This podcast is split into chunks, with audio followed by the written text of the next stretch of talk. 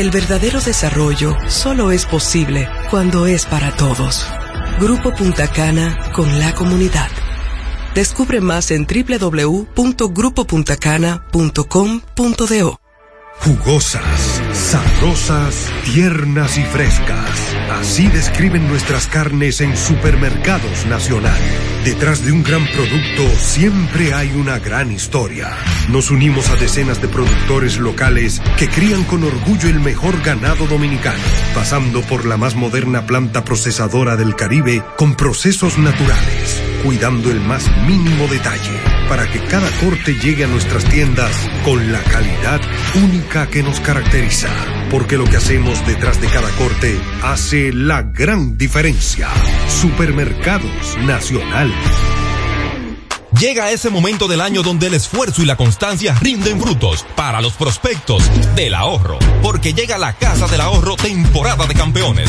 Por cada 300 pesos de incremento en tu cuenta, puedes ser uno de los 10 ganadores quincenales de 100 mil pesos y de los 10 ganadores de un millón de pesos para el sorteo final. Participa. Asociación Cibao. Cuidamos cada paso de tu vida.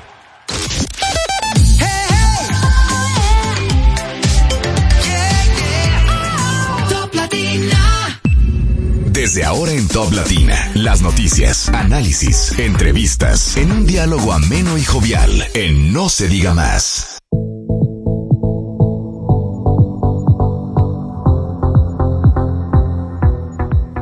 Hola, hola, muy buenos días, bienvenidos a No se diga más a través de Top Latina a las 7 de la mañana con dos minutos de hoy jueves 2 de noviembre del año 2023. Gracias por acompañarnos desde donde quiera que se encuentren. En la producción del espacio Olga Almanzar, en la coordinación de producción Sheila Paredes, en los controles eh, Marcelino de la Rosa, mejor conocido como el Marce, eh, ustedes pueden acompañarnos también a través de nuestras redes sociales, no se diga más radio en Instagram, no se diga más RD en X, así como también pueden disfrutar de nuestras entrevistas tanto en YouTube como en Spotify y en breve nuestra transmisión en vivo a través del canal de YouTube de Top Latina. Buen día, Máximo Romero. Buenos días, jueves 2 de noviembre. Wow, Dios mío, ya falta poco para para el lechoncito y para los regalos de Navidad. Ya las calles comienzan a de 59 días. Ya las calles comienzan a decorarse, ya las tiendas comienzan a tener una fachada distinta y el espíritu de la Navidad, ojalá que comience a renacer en todos nosotros. Hoy es el día de ayer era el día de todos los santos, hoy es el día de los santos difuntos. Hoy hay muchas visitas hacia los camposantos, hacia los cementerios, los diferentes parques, cementerio del país. Desde eh, inicios de semana, los ayuntamientos han estado realizando remozamientos para el gran recibimiento el día de hoy de, de muchos visitantes a visitar los restos de sus parientes. Asimismo. Bueno, vamos a empezar temprano hoy el recorrido diario que hacemos por las portadas de los periódicos impresos de la República Dominicana del día de hoy. Y no se diga más, es momento de darle una ojeada a los periódicos más importantes del país y saber qué dicen sus portadas. Bueno, hoy la información que más espacio ocupa en las portadas de los periódicos dominicanos es definitivamente la rueda de, prensa mensual de David Collado, el retorno del, del Jedi David Collado llega ayer eh, anunciando que hasta el mes de octubre, durante los primeros 10 meses del año, llegaron ocho millones doscientos cuarenta y cinco mil ciento ochenta y cuántos, las fotos la cortaron ahí, ciento ochenta y algo eh, visitantes a la República Dominicana, lo que les hace entender a las autoridades, incluyendo al presidente Abinader que estuvo en esta actividad del día de ayer, que se van a lograr por primera vez en la historia la llegada de 10 millones de turistas a la República Dominicana. Ojalá, de hecho, el periódico Listín Diario dice que Collado está esperanzado en llegar a la meta de 10 millones de turistas, una cifra extraordinaria. Y importantísimo, ayer también en este encuentro se dio a conocer un nuevo spot publicitario que aduce a todo esto que tiene que ver con la llegada de los 10 millones de turistas con una serie de artistas. Eh, Aquí no ha llegado, por cierto. Conocidos. Atención, David Collado. Bueno, pague con todo el cariño y el amor que tú le das. no, nosotros siempre le mandamos saludos. Saludos, David. Entre músicos e influencers dieron a conocer este nuevo spot publicitario. La verdad que se ha hecho un gran trabajo en el tema turístico, mm, eh, no solamente en, temas de infraestructuras aquí en el país, sino en las visitas y en los viajes de negocios, en los tres shows que hace, eh, que ha estado haciendo David Collado, trayendo, a, tratando de, de atraer mayor número de turistas. Tomando en cuenta, Alex, de que nosotros tenemos un público eh, eh, que ha dejado de venir, por ejemplo, en Rusia y Ucrania nosotros teníamos alrededor de 50 mil eh, turistas que visitaban de, de, rusos y de Ucrania otro, otro tanto. O sea, quitándole aún ese mercado, es, eh, eh, se ha mantenido el crecimiento. ¿Tú sabes que puede contribuir a que en estos dos próximos meses, noviembre y diciembre, esa cifra se alcance, lo de Acapulco? Lo de Acapulco, aparte de que también ya para diciembre eh, ya se tiene un, un, un, histórico de la cantidad de dominicanos que viene de vacaciones, viene a pasar las navidades aquí, que solamente con eso ronda entre los 700, 800 mil visitantes. Fíjate que el periódico Diario Libre lo muestra junto con fotografía del ministro David Collado y del presidente Abinader haciéndole un reconocimiento a la señora de Rainieri, la señora Aide Curet de Rainieri. Eh, lo titulan Cuenta regresiva hacia 10 millones de turistas y hablan de el lanzamiento de esta campaña a la que tú hacías referencia. La campaña lleva por nombre, el concepto es 10 millones de sonrisas. Una nueva campaña publicitaria, probablemente pronto podrán escucharla por aquí, esperamos. Lo, lo, lo chulo es, que, Alex, que como los editoriales de los periódicos los registran, algunos dándole el, el, el mérito y el crédito al presidente, otros a Collado. Por ejemplo, el listín diario, que ya lo mencionabas, dice Collado esperanzado hacia la meta. Sin embargo, el periódico Hoy dice, presidente estima que en diciembre el país completará 10 millones de turistas. ¿Y David? Mm, no, porque aparte tiene la foto de David, la del periódico hoy. O sea que...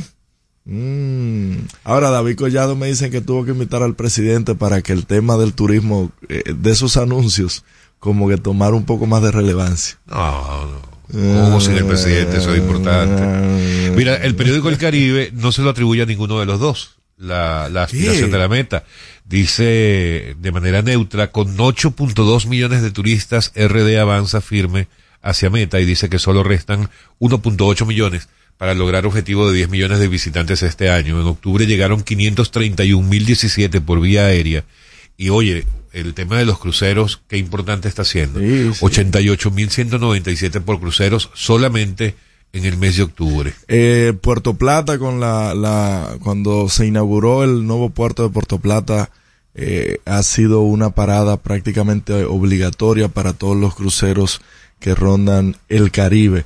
Lo que hay que es seguir creando espacios eh, que, que los turistas puedan desplazarse y tener más lugares donde visitar, eh, en, tanto en Puerto Plata como en la ciudad colonial, que los turistas puedan desplazarse y así tener mayor oportunidad de, de, de, de, gastar más dinero, porque también ese es el tema. No es simple y llanamente que lleguen, sino que, que gasten eh, dinero. Generalmente un turista gasta entre 15, 20 dólares en una parada. Es buscar la forma de que por lo menos llegar a 50 dólares. Otras dos informaciones que ocupan espacio importante en, en las portadas de los periódicos dominicanos. Uno tiene que ver como refleja el periódico El Día, con la reunión que sí se va a dar definitivamente el día de hoy entre el presidente Abinader el único que no lo creías, ¿eh? Bueno, no, no era que no lo creía, sino que la información oficial que había venido con la agenda del Palacio no lo, no lo mencionaba. seguridad nacional. Y de hecho, el anuncio formal, ya la, la confirmación oficial, vino por parte de la Casa Blanca el día de ayer. La secretaria de prensa del, del presidente Biden anunció que esta reunión bilateral se estaría produciendo hoy jueves entre el presidente Biden y el presidente Abinader. Se va a dar evidentemente en la Casa Blanca y dice el periódico El Día que la reunión va a girar alrededor de los temas de Haití y el comercio entre ambas naciones. También. Eh, mira, el tema, hay un tema que solamente sale en uno de los periódicos, eh, esto es en el Caribe, sobre el video que se hizo viral de un niño siendo torturado por otros. Adivina dónde eh, el niño estaba recluido en un centro Conani. En Conani, sí, un centro de Conani. Miren, señores, todos los casos que han ido pasando en Conani, señores, esto hay que ponerle atención porque un, un padre, una madre que deja un niño en un centro o que lo recluyen eh, eh, desde las calles o algo, tienen que tener algún tipo de, de supervisión. Eso no puede quedar, si, eh, quedar hacia, hacia lo loco. Ustedes recordarán que por suerte ya lo volvieron y lo cerraron. El centro de acogida que había en, en el quinto centenario donde se escapaban a cada rato eh, adolescentes, eh, hay que tener supervisión eh, en ese tema. Con respecto a esa información, el periódico El Caribe, que es quien lo trae en portada, dice en la parte interior que la Fiscalía Especializada de Niños, Niñas y Adolescentes de Santiago está ya realizando evaluaciones psicológicas al, tanto al niño, o sea, particularmente al niño torturado, que se mostró, como decías tú en este video que se hizo viral, dice que el niño tiene tan solo nueve años de edad. Eso me mató a mí. Fue golpeado, atado y amenazado por al menos cuatro de sus compañeros. Su madre decía que era porque el niño no quería, eh, se negó a robar. A robar, imagínate tú. Wow. Eh, nada, dice... Eh, Lo preocupante de esto, Alex, es que niños entre 10 y 12 años tengan tan pleno conocimiento de hacer este tipo de barbaries y el exhibicionismo porque lo estaban grabando y tú escuchabas la voz de la niña diciendo, mi gente de YouTube, miren, la gente de las redes, óyeme, ¿a dónde iremos a parar? Mira, según el resumen estadístico de las fiscalías de niños, niñas y adolescentes a nivel nacional, según indica el periódico El Caribe, en el periodo, tan solo en el periodo de enero a marzo de este año, que tiene que ver con casos penales que involucran a niños, niñas y adolescentes, se registraron 1.353 denuncias. Wow. Los casos más frecuentes fueron 862 por delitos contra la persona, 69 por violar la ley 5088, 400 por delitos contra la propiedad y 22 de delitos de alta tecnología. Mm. Eh, nada, eso tiene que llevarse la investigación, porque además, en ese caso, requiere una atención inmediata desde el punto de vista psicológico, no solamente el niño torturado, sino también los cuatro niños que cometieron el hecho, porque esas no son conductas eh, normales de un niño independientemente de su condición de vulnerabilidad. Así es. Mira, el tema que sigue en el tapete es el dengue y el dengue tiene, por ejemplo, dos vertientes en las portadas. En el caso del Caribe, dice que pese a emergencias abarrotadas, Salud Pública dice casos de dengue han bajado. Autoridades reportan una disminución en los contagios en 129 municipios y en los internamientos. Sin embargo, el periódico Diario Libre dice que el 56% de los pacientes con dengue acude al médico de forma tardía. La mayoría de los hospitales eh, van, a van a la mayoría de los hospitales dos o tres días luego de que tienen fiebre. Los niños deben tratarse desde que inician los síntomas y en el último informe epidemiológico se reportan 16 muertes y 15.606 casos atribuidos al brote de la enfermedad.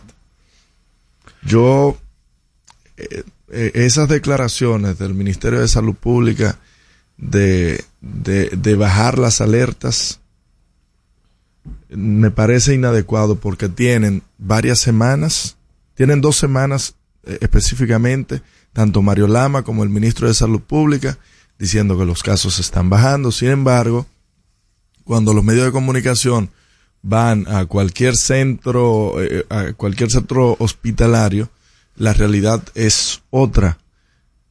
Entonces, aunque los números digan una cosa, lo visual eh, afecta mucho. Y al dominicano, mis queridos mi querido ministro y director del SNS, el dominicano si no se le asusta, si no se le mantiene una información un tanto que pueda preocupar, ser de preocupación, no le hace caso absolutamente nada. Bueno, la otra información, ya probablemente para cerrar el recorrido por las portadas, la otra información que ocupa al menos dos de las portadas, en este caso Nuevo Diario y Listín Diario, se refiere al anuncio hecho el día de ayer por la Junta Central Electoral, donde se confirma la participación de 42 partidos políticos en las próximas elecciones del año 2024. En el caso del listín, el titular es 42 partidos y grupos en la puja por el poder. Sí, porque la cantidad se duplica en comparación con el 2020.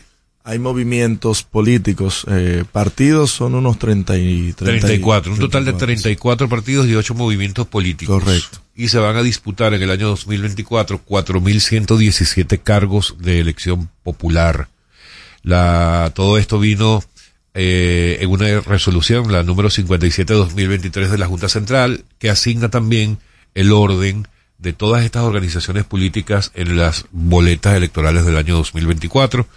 Eh, ahí vale la pena ver el año que viene cuántos votos mm. logra cada organización, a ver cuáles mm. de verdad vale la pena mantenerse y cuáles no. Te hago una propuesta. Dígame iniciemos a recoger firmas para establecer un partido que se llame No se diga más. Eso sería bien, pero tú sabes por qué también deberíamos, me acordé esta mañana de eso, recolectar firmas. Vamos, es más, vamos a asumirlo como una campaña de No se diga más. A ver. No al uso del tubi en las calles. sí, por favor. Amigos, estamos en No se diga más. Al regreso, más información en No se diga más. Dale un toque dulce a tus mañanas con las nuevas French Toast Sticks de Wendy's. Mmm, deliciosas tostadas francesas cortadas a mano, crujientes por fuera y suaves por dentro, servidas con rico sirop. Pruébalas, el desayuno perfecto para tener un buen día. Solo en Wendy's. Cuando nos cuidamos unos a otros, hay comunidad. Donde hay comunidad, hay más oportunidades. Donde hay más oportunidades, se vive mejor. Por eso en Grupo Punta Cana trabajamos diariamente de la mano con nuestra comunidad, con proyectos que garantizan el acceso a salud y educación, promoviendo la cultura y el respeto por el medio ambiente, porque el verdadero desarrollo solo es posible cuando es para todos. Grupo Punta Cana con la comunidad. Descubre más en www.grupopuntacana.com.do. Estoy creciendo fuerte. Y yo creciendo bella. Con Chocorrica. Con Chocorrica. Con Chocorrica. Qué cosa buena. Yo estoy como un torito. Y yo como una estrella.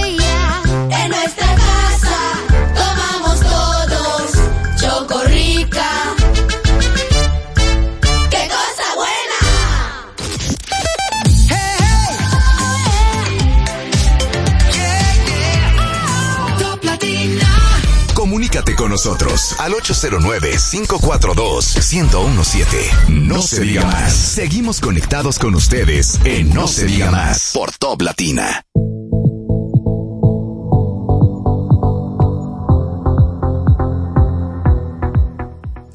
Amigos de vuelta en No se diga más a través de Top Latina. Miren, hoy vamos a tener a la segunda hora del programa a, como invitado, eh, un invitado especial el día de hoy. Vamos a tener al amigo César Daragán, vicepresidente ejecutivo del el Consejo Nacional de la Empresa Privada.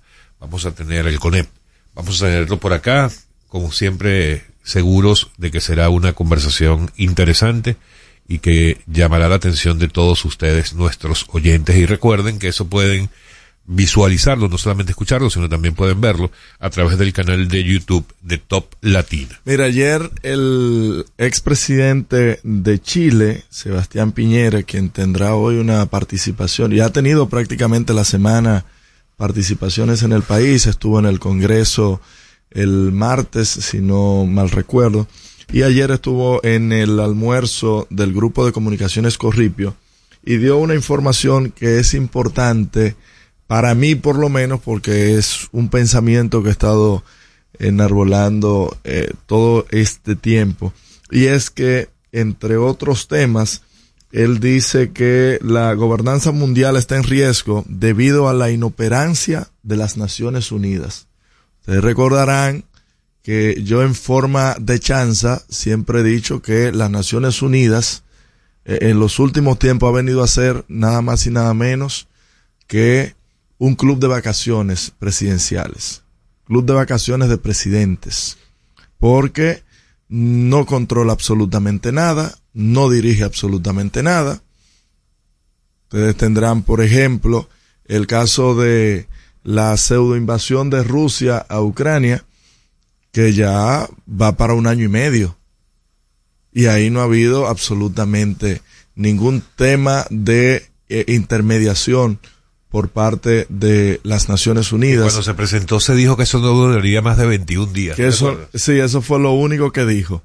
Eh, tenemos ahora el nuevo conflicto eh, Israel en la franja de Gaza y simple y llanamente ahora, ahora la, la opinión es que lo de Israel es una barbarie, que eso no, que, que, pero ok, perfecto, supongamos que sí, que es una barbarie. ¿Y cuáles son las consecuencias? ¿Cuál, ¿Cuál es el tema? Explíquenme, ¿cuál es la solución?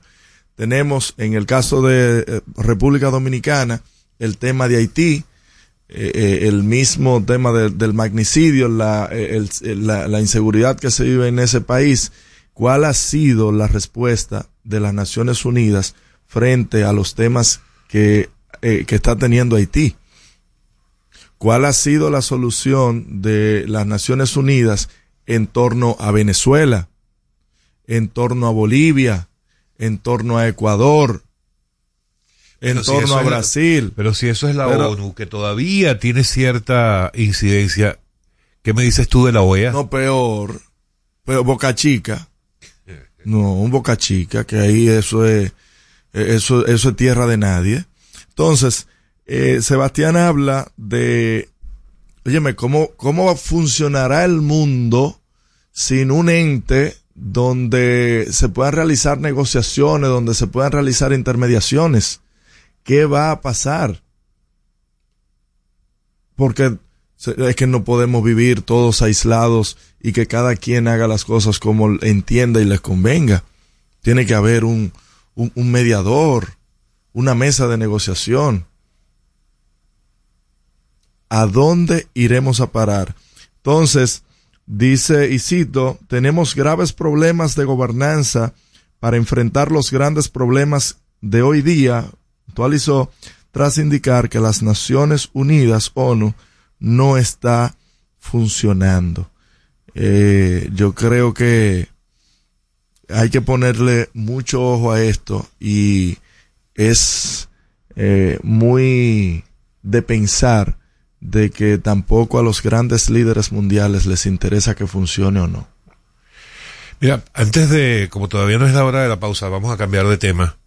Eh, porque ayer se dio una actividad importante aquí en la capital. ¿Cómo? Eh, un, un foro eh, en el que se planteó ya como un hecho el, el próximo, el futuro procedimiento de o de transición de OMSA, de la, OM, la Oficina Metropolitana sí. de Servicios de Autobuses, OMSA, esos autobuses verdes. Nada en el, en el primer gobierno del presidente Fernández. Ajá. Bueno, ese sistema ahora se va a convertir en una empresa pública con una visión comercial y mayor eficiencia en el servicio, sin dejar de ser un patrimonio propiedad del Estado dominicano. Una iniciativa que es una de tantas que a lo largo de los últimos tres años ya yo he perdido la cuenta del, de las disposiciones eh, que se habían dado, que si en el año 2011, que si en el año 2014, que si en el año 2016, en este caso el año 2017, eh, específicamente en la ley 6317, en su artículo 356, es decir, en el año 2017, se establecía este proceso de reforma de la OMS. Y como en todos esos casos a los que mencionaba que habían ocurrido durante muchos años y parecía que habían quedado en el olvido, en este caso ocurrió igual, y pero ya finalmente esto se va a dar. Eh, ¿Cuáles son las ventajas entre las, las, los anuncios que se hicieron ayer en este foro? Es esos tres elementos que acabo de mencionar. Uno, que va a tener una visión más comercial, es decir, van a colocar a la, a la, al sistema de autobuses a trabajar con mayor eficiencia para que además den un mejor servicio y pueda obtener mayores recursos. Eh, va a evitar que toda esa cantidad de dinero que se va en subsidios a los transportistas, que mucha gente suele verlos con una, entre ellos yo, con una percepción negativa a toda esa gente que forma parte del sector transporte. Ahora eso se eliminaría porque esta gente tendría que pasar, como ha ocurrido en el caso de los corredores, el Charles de Gaulle, el Churchill y el Núñez de Cáceres, que estos, todos esos choferes y transportistas tendrían que convertirse en microempresarios para poder seguir participando en todo esto. Y lo cierto es que eh, se da entonces este primer paso en esta modificación o esta reforma y modernización del sistema de autobuses OMSA. Vamos a estar pendientes porque se van a seguir dando hitos importantes en el, en el recorrido y eso o sea que la ONSA pasará a competir con las otras con los otros corredores. No a competir no porque son corredores acuérdate que cada corredor es, privado. individual. Sí perfecto pero cuando hay un concurso por ejemplo por el corredor de la prolongación 27 que tendrán la oportunidad de también que en vez de, eh, de, de, de que el gobierno se lo asigne a tal o cual empresa que la ONSA también, que se puedan abrir, habilitar concursos y participar. La verdad, la verdad no sé si eso va a ocurrir. que ver el marco jurídico. O si la otra opción que yo considero que podría ser viable, aunque no lo conozco, no sé qué establece la ley en ese sentido, y este plan, que es que podría haber algunos corredores que no vayan a, a proceso de, al proceso abierto de licitación como ha ocurrido con los corredores que ya están establecido. Claro, porque hay que darle su tajada a los empresarios del transporte. Dígase Antonio no Marte. Igual, igual, no, es que no se trata de tajada, se trata de que tú tienes que eh, que no le hubiesen dado ese de la nuña al senador. De transporte. Que no le hubiesen dado está funcionando mejor de cómo funcionaban los 11 allí o no. Y la cantidad de, de concho, que lo que daba era vergüenza. Y ahora tú hablas con todas las personas que usan los usuarios de esas rutas y están absolutamente contentos con el transporte. Yo no estoy del todo seguro. Andan en unidades con aire acondicionado, andan cómodos, están seguros, eh, hay un hay un funcionamiento ordenado porque tú no ves a ninguno de esos autobuses parándose cada 20 metros simplemente porque le da la gana al conductor. acuérdate que en la acuérdate que en la Churchill había onza. Ahí no hay ninguna diferencia. Y, la gente pasó. Sí, pero espérame, pero espérame, espérame. Ya no hay ninguno de los dos. Está bien, pero el tema es ese. Que donde había onza, que la gente pagaba 20 pesos, ahora paga 35. Pero lo que más utilizaba la gente en ese corredor. Está bien, perfecto. Eh, no, pero déjame decirte a esa parte. En esa parte, ¿por qué es una ventaja el corredor? Porque si bien tú dices que pagaban 15, 15 pesos fue lo que dijiste. 20 pesos. 20 pesos, pero los, los OMSA no cubrirían todo el recorrido que está recorriendo en este momento el corredor. No, no, no, no. El mismo recorrido. De hecho, tenían que utilizar la gran mayoría de los usuarios, tenían que usar OMSA, mm, concho y motoconcho. No, no, no, señor. Claro eso no es cierto. Busca los detalles. Eso no es cierto. El de la Churchill que lo conozco y el de la Núñez que lo conozco, el recorrido, y sé dónde está la parada de cada uno la OMSA, en lo que concierne a la OMSA, no estamos hablando del carro público, tenían, tienen el mismo recorrido y la misma línea, parten del mismo centro de operaciones. Ahora bien, el tema está, si tú me tienes a la OMSA que tiene aire, que como fue el beneficio y la ventaja que pusiste. Fue uno de las ventajas que dije. Ok, perfecto. La OMSA que tiene aire, que tiene el mismo recorrido, la gente pagaba 20 pesos, pero por darle beneficio a unos empresarios del transporte, entonces tú lo sacas, no, quítenme la onza de aquí, aquí vamos a poner ahora este sistema y el usuario, en vez de pagar 20 pesos, ahora paga 35. O sea, tú le estás aumentando por pasaje 15 pesos más a una clase que es la más deprimida y que antes, si gastaba un 15% de su salario en transporte, ahora paga un 30%.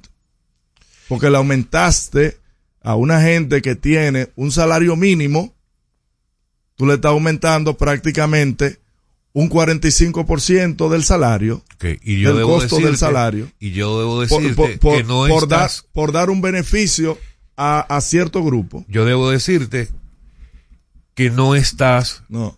100% en lo cierto. Ah. Porque la gran mayoría de los usuarios. Vamos, tú te has de lo montado, en tú te has ahora montado en un corredor de esos. sí ¿Te has montado? Sí me he montado. Pero en la inauguración has montado. En la inauguración. Ah, no, pero monté. vamos ahora. Vamos. Vamos ahora. Vamos, porque Vamos. yo he ido. Yo sí Y me pregúntale monto. a los Yo sí no usuarios. tengo problema con. Y te van a decir el mismo. tú, Máximo, sea Te van a decir el mismo Pero- razonamiento que te estoy Máximo, diciendo. De que, Dios. óyeme, déjame la onza y Ajá, ponme, ponme a competir. Está bien. Tú, eres, tú, eres, tú tienes tu servicio de transporte eh, pu- privado. Ah, pero déjame, déjame la opción del público.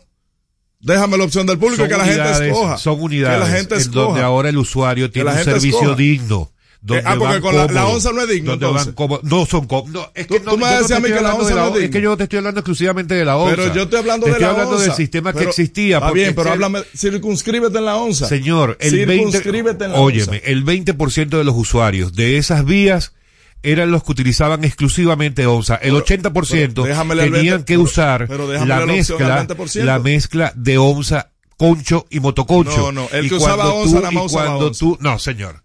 Por Dios. Nadie ¿y dónde coger un concho para montarse Bueno, en menos mal que la audiencia Vuelvo y sabe digo, que vuelvo y tú- digo. Lo que tú estás diciendo no es Déjame cierto. la onza como la Marcelino, Núñez, Llévatelo.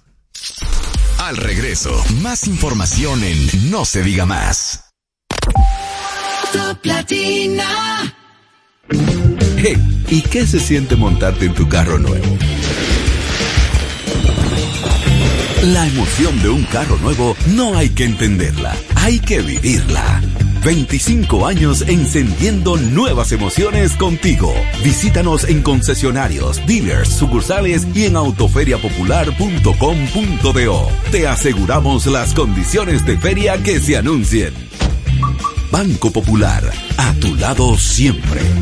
¿Gastando mucho dinero en pañales? Prueba Kidis Antifugas con superpoder absorbente que mantiene a tu bebé seco y protegido por más tiempo. Hasta 10 horas de protección garantizada. No más camas mojadas. Prueba ya. Kidis Antifugas, un super pañal a un super precio. Yo estoy creciendo fuerte Y yo, creciendo bella, con Chocorrica, con Chocorrica. Cosa buena. Yo estoy como un torito Y yo, como una estrella, en nuestra casa.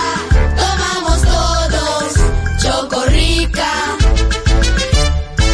Qué cosa buena. Jugosas, sabrosas, tiernas y frescas. Así describen nuestras carnes en Supermercados Nacional. Detrás de un gran producto siempre hay una gran historia. Nos unimos a decenas de productores locales que crían con orgullo el mejor ganado dominicano, pasando por la más moderna planta procesadora del Caribe con procesos naturales, cuidando el más mínimo detalle para que cada corte llegue a nuestras tiendas con la calidad única que nos caracteriza. Porque lo que hacemos detrás de cada corte hace la gran diferencia. Supermercados Nacional.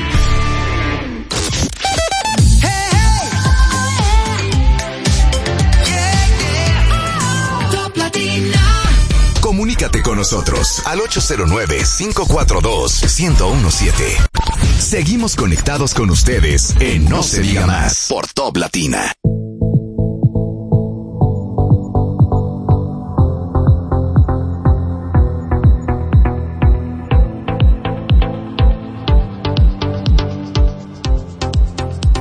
A través de Top Latino. Mira, al parecer ya por fin se van a comenzar a develar los detalles de la alianza Y es que en el día de ayer en la tarde. ¿De qué alianza? Oh, Rescate RD. ¿Eso todavía están dando? Charles Mariotti Tapia, eh, secretario general del Partido de la Liberación Dominicana, envió una comunicación a todos los enlaces, presidentes provinciales, municipales, presidentes de circunscripciones, de distritos municipales y titulares de secretarías a los candidatos y candidatas al Congreso Nacional, candidatos y candidatas a alcaldías y distritos municipales, los convoca para una reunión el próximo viernes 3 de noviembre en el Salón Bienvenido Sandoval de la Casa Nacional del PLD en la Avenida Independencia a las 10 de la mañana.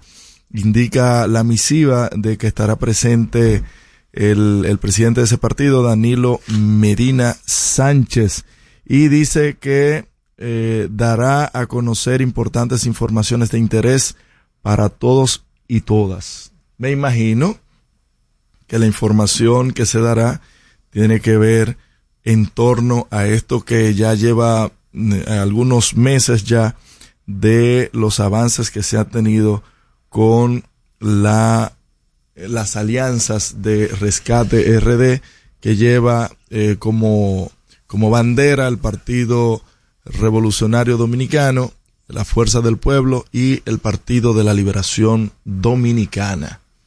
O sea que tiembla, tiembla que la alianza va. También se dio a conocer ayer en el ámbito político. ¿Tiembla qué? Tiembla gobierno. el presidente diga que fue a pedir auxilio a Estados Unidos. Mira. Marcelino, tú deberías tener preparado allí una, una risa para cada vez que, eh, que Máximo diga una cosa como esa, soltársela. Mira, el, eh, el fin de semana, inclusive salió en, en, en varias redes y en varios portales de que Julio Romero había, habría sido juramentado en eh, como candidato a la alcaldía de Santo Domingo Este, cosa que fue desmentida en el día de ayer por eh, dirigentes de ese partido. Sí. Eh, mira, y por cierto, ahora que tú mencionas eso, eh, tengo ahí unos rumores fuertes en cuanto a, tiene que ver con otro partido. Hay rumores fuertes de que la candidatura a la senaduría del distrito por el PRM estaría pasando efectivamente a manos Castillo. De, no, no, no, no, no. de Guillermo Moreno. Tiene lógica y yo lo he venido diciendo por lo siguiente. Yo todavía no lo creo. Bueno, es muy probable porque ¿quién, quién hubiese creído, por ejemplo, el caso de, de Minú que tanto atacó de frente al candidato presidencial de la Fuerza del Pueblo, sin embargo suscribió una alianza, el acuerdo de Minú. Eh, entonces, ¿qué pasa con Guillermo Moreno? ya está uno está invitado aquí. Yo creo que eso no tiene que ver, que ser claro, independiente. Yo no estoy diciendo absolutamente nada, yo estoy, eh, yo estoy haciendo alusión no, pero lo, a lo, que dijiste, Pero lo dijiste así como, como. Pero de hecho, mira. Con una crítica velada. En el día de ayer, a propósito de ese acuerdo, me acordaste, las declaraciones de José Horacio. José Horacio, así no. Hay palabras que es mejor no decirlas, hay preguntas que es mejor no responderlas. ¿Por qué?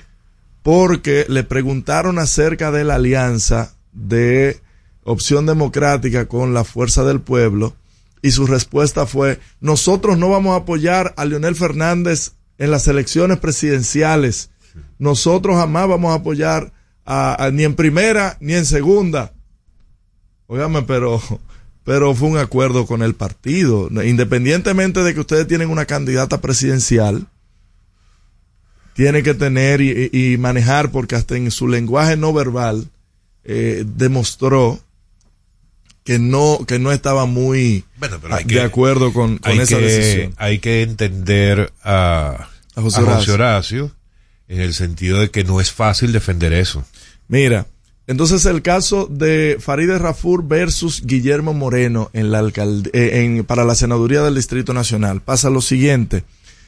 Farideh Rafur es cierto que concitó una gran cantidad de votos en las elecciones del 2022, pero esos votos son eh, eh, de, de una demarcación única y exclusivamente y esos votos no te cuentan en la presidencial. Ahora bien, el candidato que se ponga eh, eh, para la senaduría del Distrito Nacional, la candidatura presidencial le tiene cierto arrastre, cierto empuje en la boleta.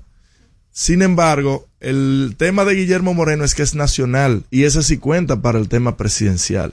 Y Guillermo no es candidato presidencial, sino que pasaría en el acuerdo a que en la boleta de Alianza País esté Luis Abinader. Y ese 1 punto por ciento le es más beneficioso a Luis Abinader y a las eh, aspiraciones de una reelección más que lo que le puede ofrecer Faride en el Distrito Nacional.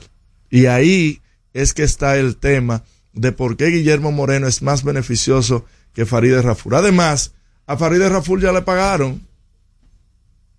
Usted fue, usted fue la candidata senadora por, la bulla y la las alaracas que usted hizo cuando era diputada. Y le dieron ahora la vicepresidencia del, del Senado. Ya que disfrute los meses que le quedan y lo coja variado.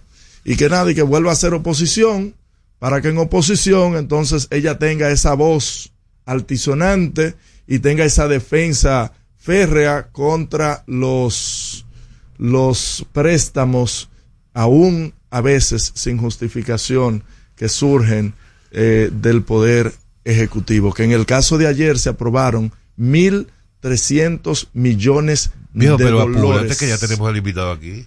Por, por ende, que la... Es más, déjalo ahí. Amigos, vamos a darle la bienvenida a nuestro invitado del día de hoy.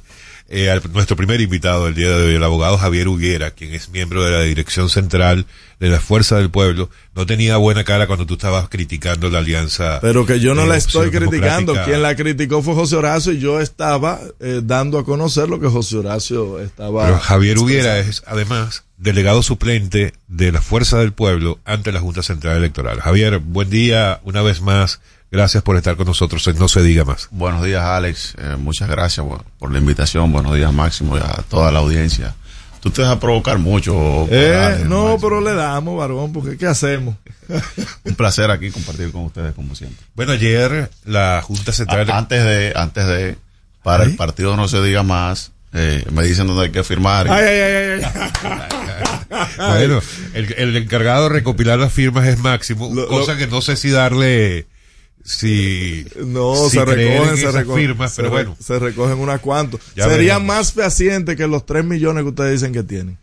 Javier, eh, ayer la Junta Central Electoral eh, hizo eh, su sesión tradicional para anunciar ya la confirmación de todas las organizaciones políticas que participarán en los próximos procesos. 42 organizaciones Sí. entre partidos y movimientos participarán en los distintos procesos, más de cuatro mil y tantos eh, cargos. Eh, se dio el orden de los partidos en la, en la boleta. En el primer lugar PRM, en el segundo el PLD, tercero Fuerza del Pueblo. ¿Por qué Fuerza del Pueblo no quedó de segundo allí? Bueno, porque la distribución de la boleta se realiza eh, con el resultado electoral de las elecciones pasadas. A principio del 2020, Ahí no eh, perdón, en el, en el 2020 ya la Junta había emitido una resolución que tiene que hacerlo luego de las elecciones y lo hace ahora antes de las elecciones en los para los para incluir los casos de los nuevos reconocimientos. Después del 24, ¿tú crees que se mantenga en el tercero o en el segundo? No, evidentemente que va a variar la recomposición. Hay una recomposición del tablero electoral en la República Dominicana. Háblanos de eso. Que se viene dando desde el 2019. Evidentemente hay una división de, de en ese momento el partido más fuerte del sistema, que era el PLD. Nace Fuerza del Pueblo, eso evidentemente que recompone el escenario electoral. Y eh, el posicionamiento de Fuerza del Pueblo también así lo dice. Y por igual también el nacimiento de otras fuerzas políticas que de seguro dentro de los nuevos reconocimientos hay algunos que es muy posible que tengan buenos resultados y que también pues eh, eh, pasen de ser el 38 o el 40, pasen más adelante y, y también ese tablero medio de fuerzas emergentes también se pueda recomponer. Por lo que evidentemente que no va a ser igual para, la, para las próximas elecciones. Ahora, Javier, una crítica que, que es constante y, y yo me, de alguna manera me sumo a eso.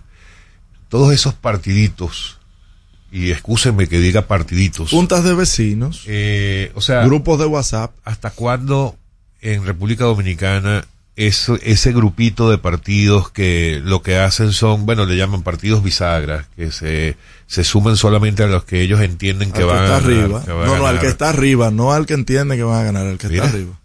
Mira, ¿cómo lo, cómo lo cambia? No, no es cambiándolo, al que está, son arribistas. Esa es una de las señales que, bueno, pero no nos vamos a ir por ahí. O sea, ¿qué hace falta? Evidentemente es un tema de ley. Pero ¿cuándo habrá conciencia en una posible futura reforma para que ese tipo de organizaciones no sigan existiendo? Porque ¿para qué? Mira, yo creo que más que nunca el contexto actual nos dice la necesidad de que eso se reformule. Cuando tú tienes un partido político que en su acto de escogencia de su candidato presidencial le pide a ese candidato, que es el presidente de la República, lo compromete a que simplemente le, le- le nombre eh, ahora y para después. Ay, ay, Eh, ay. Y entre otras acciones de un grupo de partidos, eh, yo creo que eh, no porque estén apoyando a un partido X en este contexto, sino por el contexto en el que hacen ese apoyo. Y todos conocemos el desvío que han tenido un sinnúmero de partidos políticos, que no es más que por ir detrás de las mieles de poder o por beneficios económicos, los cuales muchos están recibiendo ya Sí. del partido de gobierno. Mm. Reciben cuotas mensualmente de dinero. Ay, de, y- Partidos y de dádivas. de la República Dominicana. Que eso es un tema que se debería de investigar. Entonces, yo creo que hemos perdido el norte, muchos partidos de esos han perdido el norte. Y creo que debemos de endurecer la normativa y que para esos partidos obtener su o, permanecer con su personería jurídica deberían de cumplir con requisitos que sean más rigurosos que estén establecidos en nuestra normativa. La ley de partidos queda pendiente a su modificación y creo que después de las elecciones es un buen momento para hacerlo. Y creo que tenemos que sincerizarnos como sociedad y hacerlo. Hay que endurecer, eh, modificar eh, los preceptos normativos para los cuales los partidos deben de, de permanecer con su con su personería jurídica. No para optarla, porque si es un derecho ya que te da la Constitución. Ahora ya para tú permanecer con ella debemos de endurecer. Ahí es que está el tema. Vamos a la pausa y volvemos. Al regreso, más información en No se diga más. Top Latina. Hey, ¿y qué se siente montarte en tu carro nuevo? La emoción de un carro nuevo no hay que entenderla, hay que vivirla. 25 años encendiendo nuevas emociones contigo. Visítanos en concesionarios, dealers, sucursales y en autoferiapopular.com.do. Te aseguramos las condiciones de feria que se anuncien. Banco Popular, a tu lado siempre. Tenemos una tierra buena, fértil, con frutos que hacen que un país pequeño se vea gigante. Esa tierra la trabajamos, porque como país tenemos una meta, producir orgullo. No hay país pequeño si sus frutos lo hacen grande. Ferquido, crece lo mejor de aquí. Patrocinador oficial de Creso, sueños olímpicos. Dale el toque dulce a tus mañanas con las nuevas French Toast Sticks de Wendy's. Deliciosas tostadas francesas cortadas a mano, crujientes por fuera y suaves por dentro, servidas con rico sirop. Disponibles de lunes a viernes de 7 a 10.30 y sábados y domingos de 7 a 11 de la mañana. Pruébalas ya, el desayuno perfecto para tener un buen día. Solo en Wendy's. Black Friday Jumbo, más listos que nunca. ¡Atención! Esta es la marcha de los ahorradores. Esta es la marcha de los ahorradores. Siempre listos para Black Friday. Siempre listos para Black Friday. Los que conocemos la tienda entera. Los que conocemos la tienda entera. Y nos llevamos todas las ofertas. Y nos llevamos todas las ofertas. Black Friday Jumbo, más listos que nunca. Todo un mes repleto de ofertas. Jumbo, lo máximo.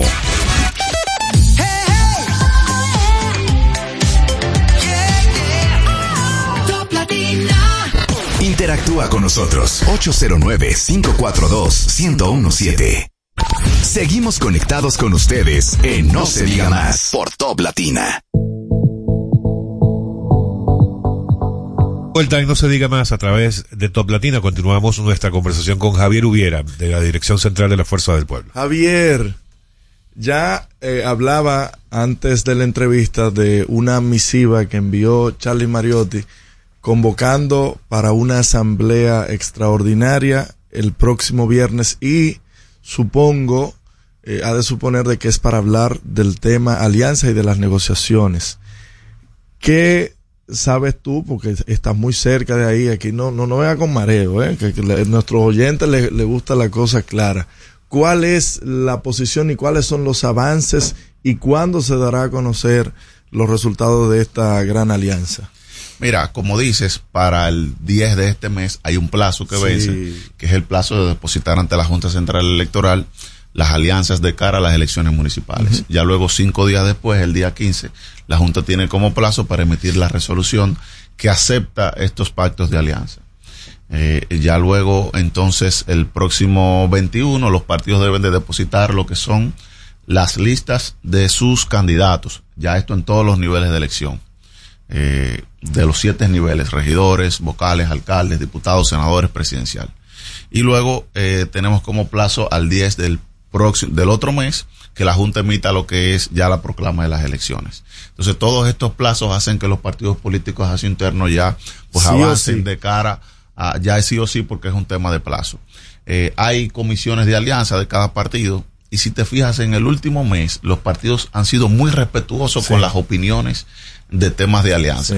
Porque creo que más que favorecer, eh, muchas opiniones estaban, eh, digamos que no eran bien sanas o no estaban haciendo un efecto positivo y los partidos nos dimos cuenta de eso y por eso al interior de los partidos se trató de que solo las comisiones pudieran emitir opiniones al respecto de estos pactos. Eh, pero sí te puedo decir que han avanzado y que se ha ampliado el pacto eh, de alianza de los partidos de oposición eh, de cara tanto a las municipales como de cara al nivel senatorial. Ya en el nivel presidencial hay un pacto que todos los conocemos que es de cara a la segunda vuelta y ya está reconfirmado eso con lo que es la, la elección de cada uno de sus candidatos presidenciales.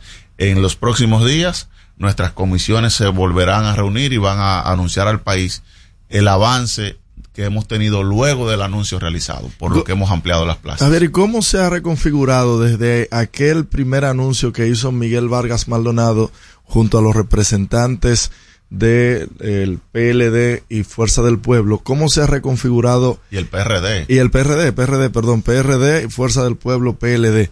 ¿Cómo se ha reconfigurado la el, el tema político? Te lo menciono porque tú, tú ayer en la entrevista con mi amigo Yuri defendías que había que mencionar el PRD. Sí, sí, ¿Eh? sí, sí. No, lo que pasa es que como el PRD fue quien encabezó, por eso decía el PRD junto a la fuerza del Estoy pueblo. sintonizando. Muy bien. Como debe ser, líder, como debe ser.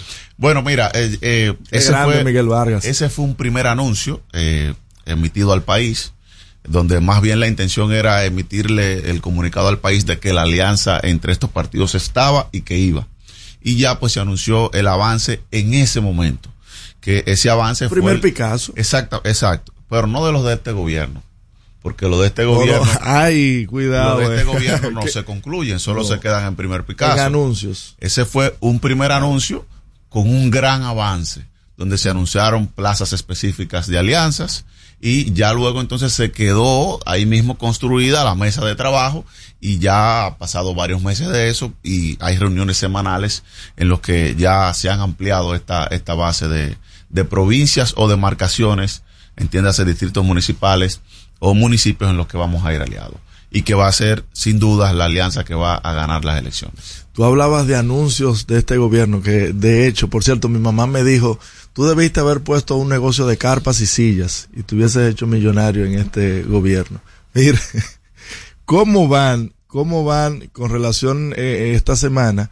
El presidente Fernández eh, hace un spot en el cual hablaba de, de una propuesta de dar unos bonos porque previo a este anuncio salía un estudio de que no le está dando el ingreso a las familias dominicanas para llegar a fin de mes, sino que tiene que ir tras el prestamista, el usurero, para poder llegar a fin de Por mes. cierto que un gran fallo ese spot de, del expresidente Oye, oye Fernández. ahora, el- al analista de y te, digo, y te digo por qué. No, no es en cuanto a la forma del spot, sino que el expresidente Fernández lo que plantea allí, lo de los bonos de 1.500 pesos, uno en noviembre y uno en diciembre, lo viene haciendo este gobierno durante los últimos Pero el de años. noviembre no. Es más, incluso con el mismo monto.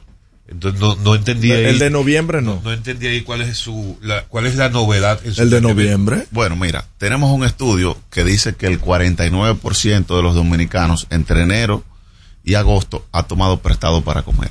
La mitad. Pero queda un 51%. Sí. De ese 51%, el otro 46% solo vive para producir, para consumir. Mi madre. Para cubrir gastos. Para cubrir sus gastos de alimentación. Yo estoy ahí en ese eh, 46. recurrentemente. Y solo un 5%, solo un 5% tiene la oportunidad de ahorrar. Ay, tú me estás diciendo que el 5% es lo que está en el gobierno ahora. Eso dice Ay, lo nefasta que ha sido la política económica de este gobierno, la situación en la que este gobierno tiene al país dominicano, y eso evidentemente que debe de llevar a que se realicen políticas públicas para atacar esto. Entonces viene la época del año en la que más se comparte en familia, Sí. en la que más es necesario, Consumo. en la que eh, se, se duplica el consumo, porque hay muchos días festivos, hay inclusive días en lo que es eh, cultural para nosotros realizar comidas entre las familias. Entonces, evidentemente que el gasto de la familia dominicana en el mes de diciembre va a aumentar y para que estos tengan la seguridad alimentaria de poder realizarlas en sus hogares, se hace necesario este tipo de políticas públicas, pero que se realice de forma correcta y que pueda llegar en realidad a los que menos tienen. Por ejemplo, como tú bien dices, el gobierno ha ejecutado un sinnúmero de bonos que no sabemos en realidad cuál ha sido el efecto de eso. El último fue el bono escolar. Sabemos el No, no, no, manejo. no, yo te estoy hablando de los bonos de Navidad. Sí, claro. Sí, O sea, pero que- espérate. que el gobierno tiene tres años haciendo lo que el expresidente Fernández plantea en este spot publicitario como una gran idea. Lo que pasa es que yo diría que el, que el gobierno tiene, tiene tres meses, tres años anunciándolo más que llevándolo efectivamente. No, eso no es Me cierto, explico el por qué. Bueno, Oh, pero, pero ahí tienes- está tú lo de tienes Nene, una- tú tienes eh, unas pues. tarjetas, tú tienes unas, tar- unas tarjetas que ya la gente no la quiere. ¿Sabes por qué la gente no la quiere? Porque cuando va a pasar gran parte de la ciudadanía que le llegue esa tarjeta pasa vergüenza porque cuando la pasa no tienen. Yo sé de, Ay, yo mío. sé de, de funcionarios del país, del, principalmente del, del, del área congresual, que esas tarjetas no la quieren. ¿De qué tarjeta Porque estamos De hablando? las tarjetas para las cuales se dan los bonos. Porque esos ¿Cuál- bonos, ¿Cuál es la tarjeta? Ver, esos, bonos que La tú, tarjeta supérate. no, ya esa es otra cosa que tampoco funciona. Ahora, los bonos No, este navideños, gobierno no funciona no, nada. es así. Generalmente, Ajá, generalmente es es así. así. Y entonces, ¿por qué, por qué sigue mostrando el 100% de las encuestas, las que hace el gobierno, las que hace la oposición Mm. Y las que hacen los medios, el nivel de favorabilidad que tiene el presidente en este momento? Bueno, Sea 60 como ellos dicen, sea 30 como, como dicen ustedes, pero en todo caso siempre está por encima de las otras organizaciones, las de la oposición. primero fundamental. ¿Por qué es reconocido internacionalmente el país como suele ser reconocido? Oye. ¿Por qué el récord en inversión extranjera en el país durante este último año? Oye. ¿Por qué las cifras de turistas rompiendo récord y que ya vamos a llegar a los 10 millones? ¿Por qué? ¿Por qué? ¿Por qué? Yo te voy a explicar primero mis porqués. Los por qué no funciona nada es porque tenemos una energía más cara y han vuelto los apagones que eran parte del olvido. Porque no podemos ir ni siquiera al servicio de pasaporte a obtener una libreta de pasaporte que la obteníamos el mismo día. Porque no podemos ir a otras oficinas del Estado a eh, obtener sus servicios eficientemente. Porque no podemos llamar al 911 y recibir una atención adecuada como estaba funcionando. Porque si usted se queda en una autopista, no puede recibir el servicio de asistencia vial como estaba funcionando. Y porque hay un sinnúmero de por qué que te lo puedo seguir mencionando. Porque la gente no puede ir a los supermercados, a los colmados, a poder comprar eh, sus alimentos como lo podía hacer antes y tener las tres calientes como le llamamos. La Acá hay gente que está terror. comiendo una vez al día. Porque el gobierno toma malas medidas como ha hecho con la frontera y quebrando a un sinnúmero de pequeños, medianos y grandes productores del área de la frontera eh, del área fronteriza específicamente y también a los grandes productores de huevos.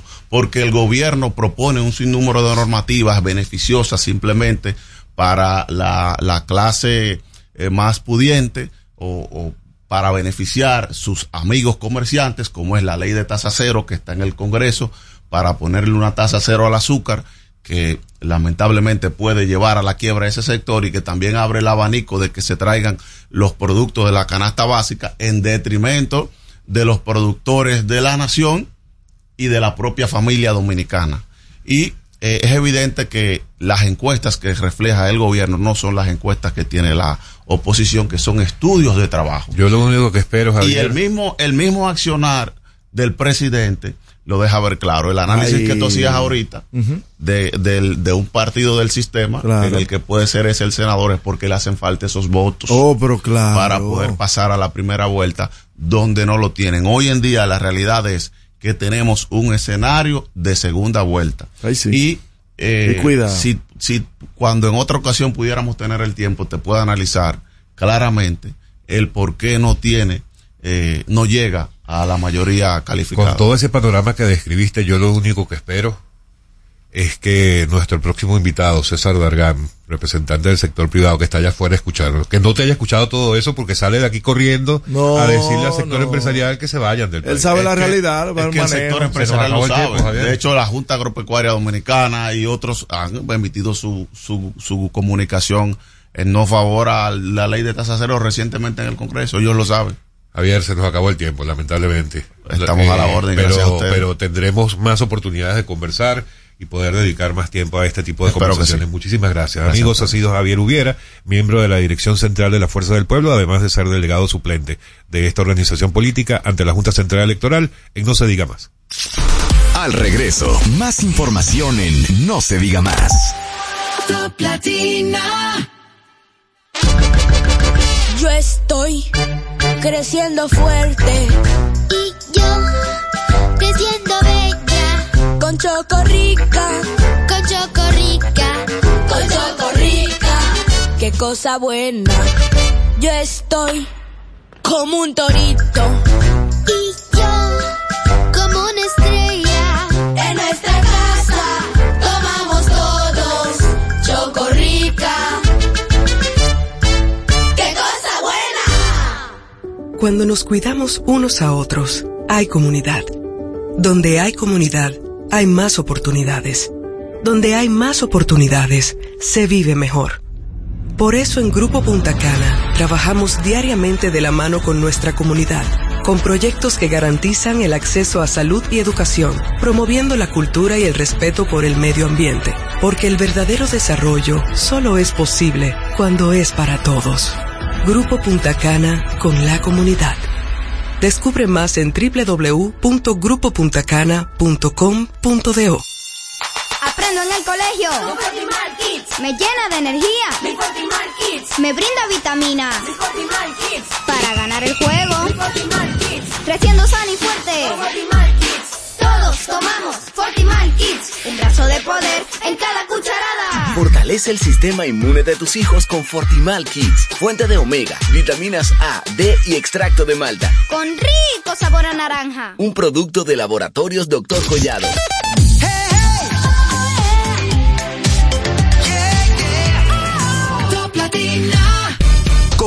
Con nosotros al 809-542-1017. No se diga más. Seguimos conectados con ustedes en No se diga más por Top Latina.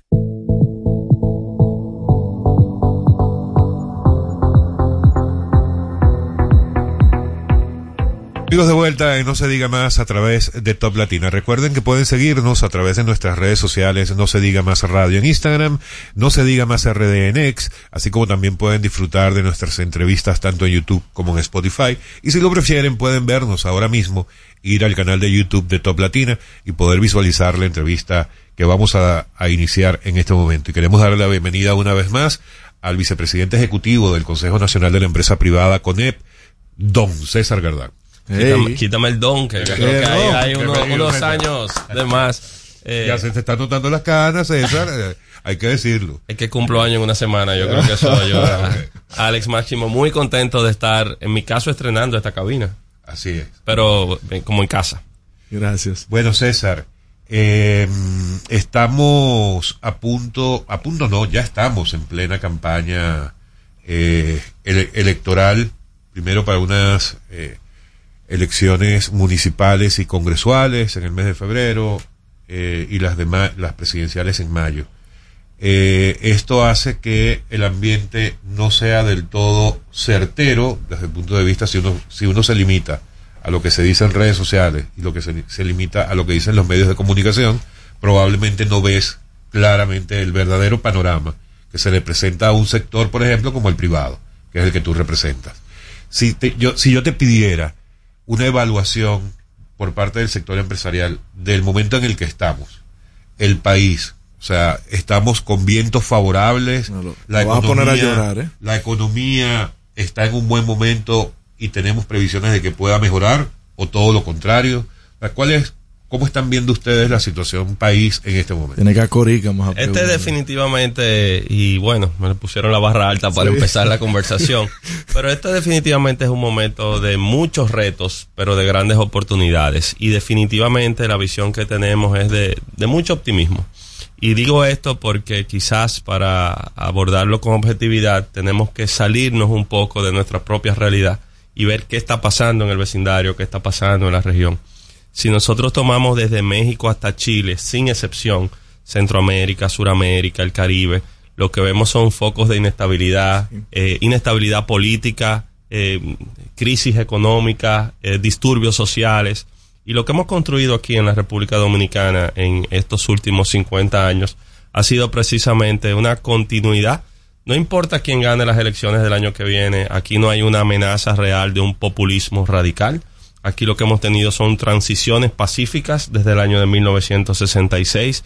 Hemos tenido un crecimiento económico sostenido, que si bien es cierto este año experimentará por las proyecciones que tenemos una desaceleración de nuestra economía, eh, no ha sido la tendencia desde el año de 1970 hasta aquí, que hemos sido el país que posiblemente más ha crecido de toda la región. Y con paz social, pues es un ambiente de mucho optimismo. Entonces, eh, definitivamente hay retos importantes en esta misma coyuntura y precisamente abordarlos eh, de una manera con visión de futuro es lo que estamos tratando de hacer. César, eh, sigo en la misma línea. Los años electorales generalmente la economía tiende a, a- tener una ralentización propiamente por la incertidumbre que crea. Ahora, el escenario del, de- del año que viene son dos y posiblemente tres procesos electorales. Óyeme, ¿cómo, cómo ve, y tomando en cuenta lo siguiente, esa división, el, empresariado, cómo ve esa división de las elecciones, tener dos elecciones un mismo año, cuál es la opinión que tiene el empresario, no necesariamente de cara a lo que vaya a pasar el año que viene, sino de, óyeme, la economía, lo tanto que se retrae, entonces tú poner dos procesos un mismo año.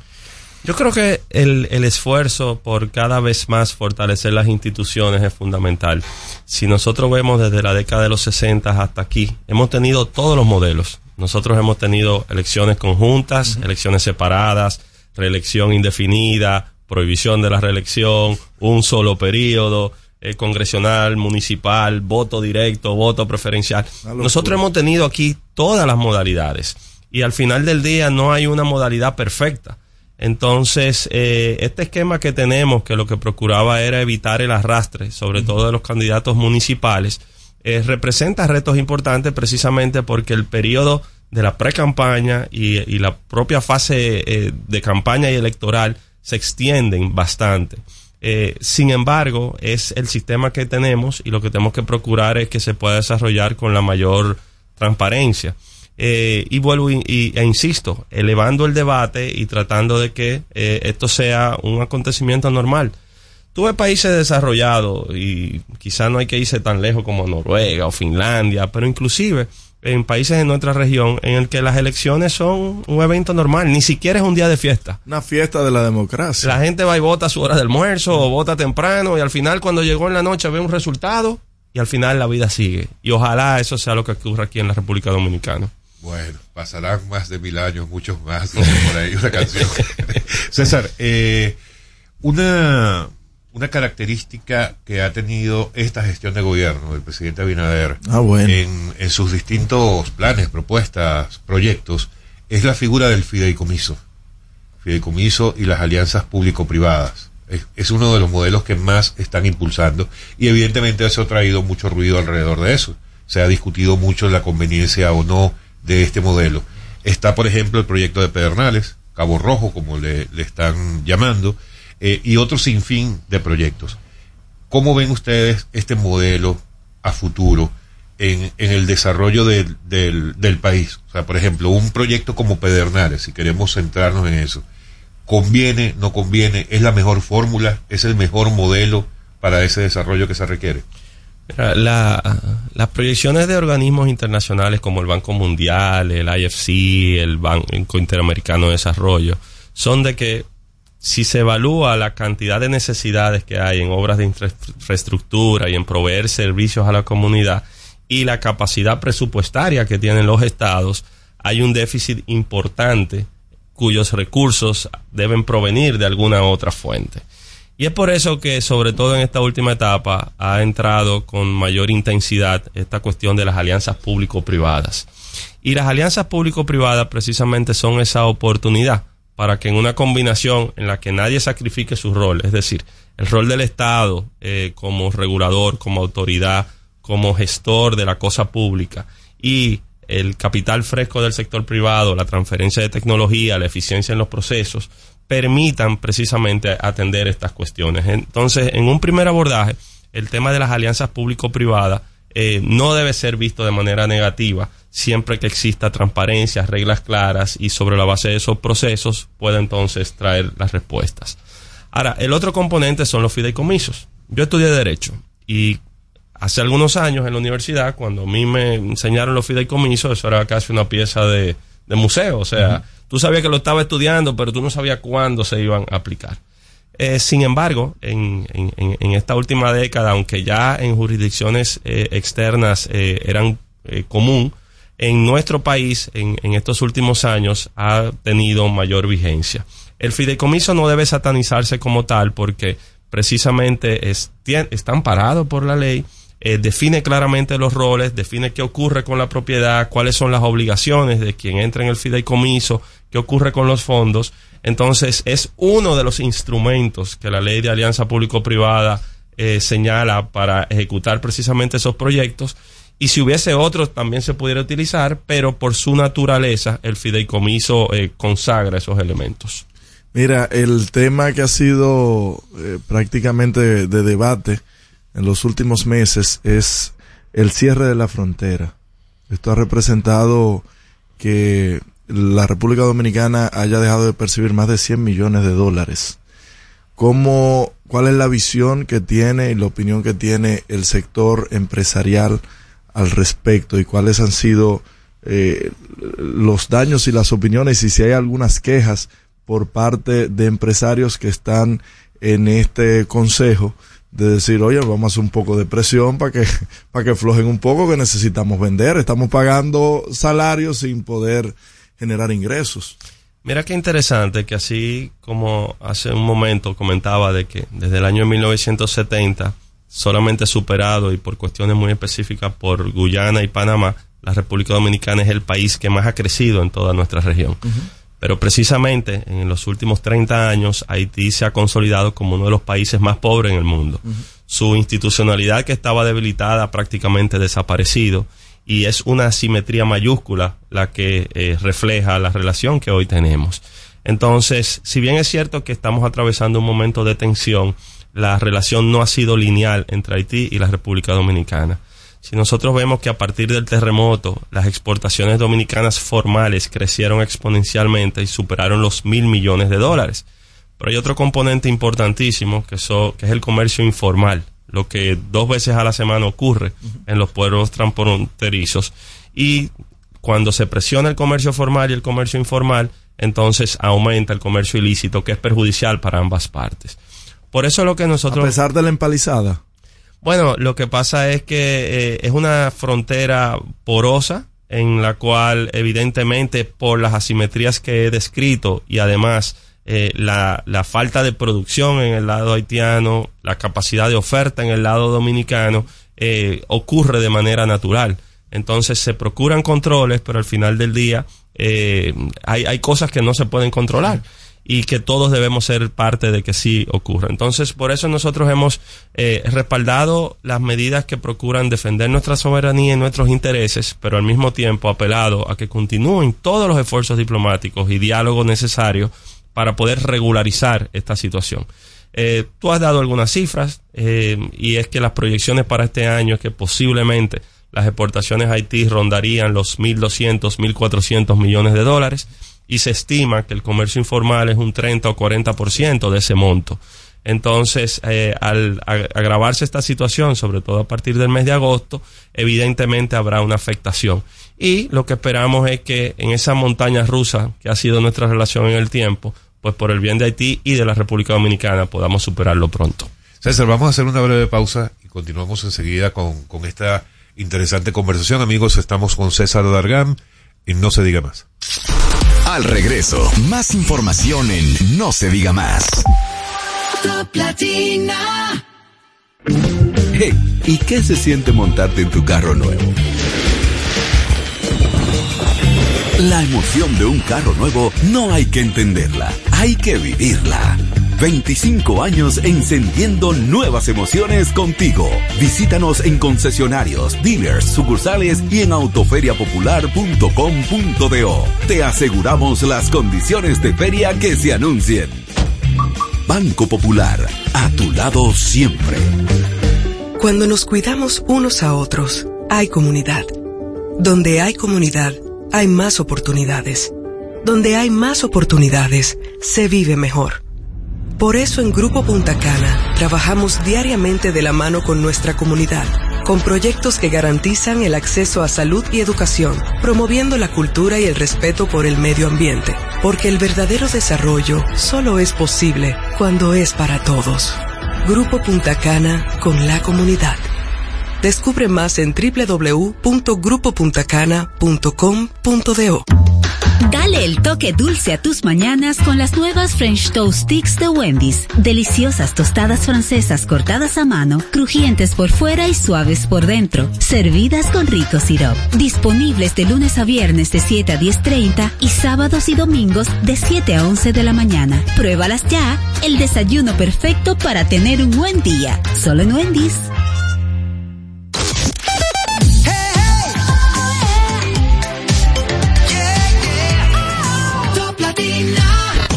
Interactúa con nosotros 809-542-1017. Seguimos conectados con ustedes en No se diga más por Top Latina. Vamos con César Dargán, vicepresidente ejecutivo del CONEP, en No se diga más. Máximo. Ustedes recientemente en el CONEP concluyeron la décima convención empresarial en el que trazaban eh, ciertas estrategias que ya se han dado a conocer algunas. ¿Cuál ha sido el impacto y, y de cara a lo que tenemos como país, la receptividad que ha tenido en el ámbito político, si choca con alguna de las propuestas de los candidatos? ¿Cómo, cómo poder eh, introducir esas estrategias en un plan país, que, que la nación las, las asuma como tal y no solamente se quede en el ámbito empresarial, César. Máximo, tú estás como orejeado y muy actualizado de lo Por que está ocurriendo, ¿eh? muy informado. Mira, definitivamente este proceso de la décima convención empresarial ha sido un aprendizaje enriquece- enriquecedor.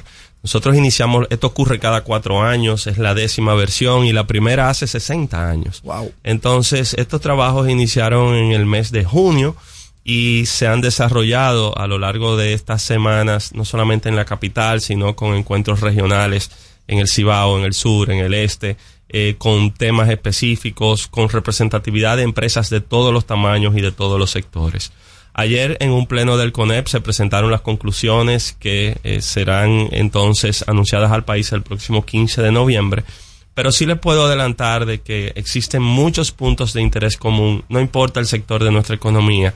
Y en adición, la vocación a que esto no sea una propuesta del sector empresarial para el sector empresarial, sino que es el planteamiento de una agenda mucho más amplia con el liderazgo político, tanto de gobierno como de oposición, con el liderazgo social, con las academias, con los líderes de comunicación, a los fines de que de manera conjunta podamos empujar precisamente temas que son relevantes y han estado ahí en el tiempo.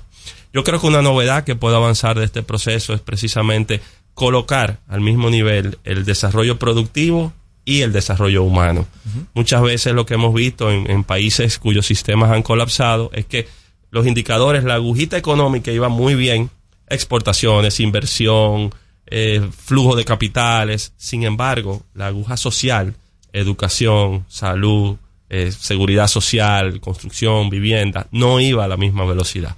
Y lo que hemos planteado es precisamente que ambos temas confluyan y abordar inclusive cuestiones eh, como el tema eléctrico, el tema fiscal, eh, de manera integral y no como astros separados en una galaxia. César, ¿cómo ve el sector empresarial? desconozco, no vi ayer, no estoy tan orejeado como, como Máximo el tema Pero vas a estar en el anuncio formal el día 15 de noviembre que te esperamos por ahí. ¿eh? Está muy lejos del empresariado, acércate. Mira, no, lo que quería saber era cómo ve el empresariado el tema de la educación en el país. O sea, eh, esto no es de ahora, esto es un problema prácticamente estructural, donde las de, en todas las últimas décadas aquí no ha habido una solución para que el nivel educativo de la República Dominicana se pueda elevar ¿Cómo ve el sector empresarial esto? Es un tema que nos ocupa y de hecho en un lugar importantísimo en la agenda. De las ocho mesas de trabajo que se establecieron en temas específicos, el tema educativo fue transversal y salió en todas las discusiones. ¿Y qué nosotros vemos? Si, si abordamos, por ejemplo, la educación básica, decimos, bueno, eh, el país celebró y aplaudió que a través de un pacto educativo se asumieron algunos compromisos de mediano y largo plazo y de hecho se asignaron recursos extraordinarios para, para un sector tan relevante. Y en los últimos 12 años al sector educativo a través del Ministerio de Educación se han asignado más de 4 billones de dólares. Es decir, más de 4 mil millones de dólares han sido la suma de los presupuestos de los últimos 12 años. Pero en este mismo periodo de tiempo, la rotación de los ministros ha sido cada 19 meses. Una locura. Entonces, si tú interrumpes un proceso, porque no cambia el ministro, cambia el ministro, el viceministro, el director, y eso va bajando.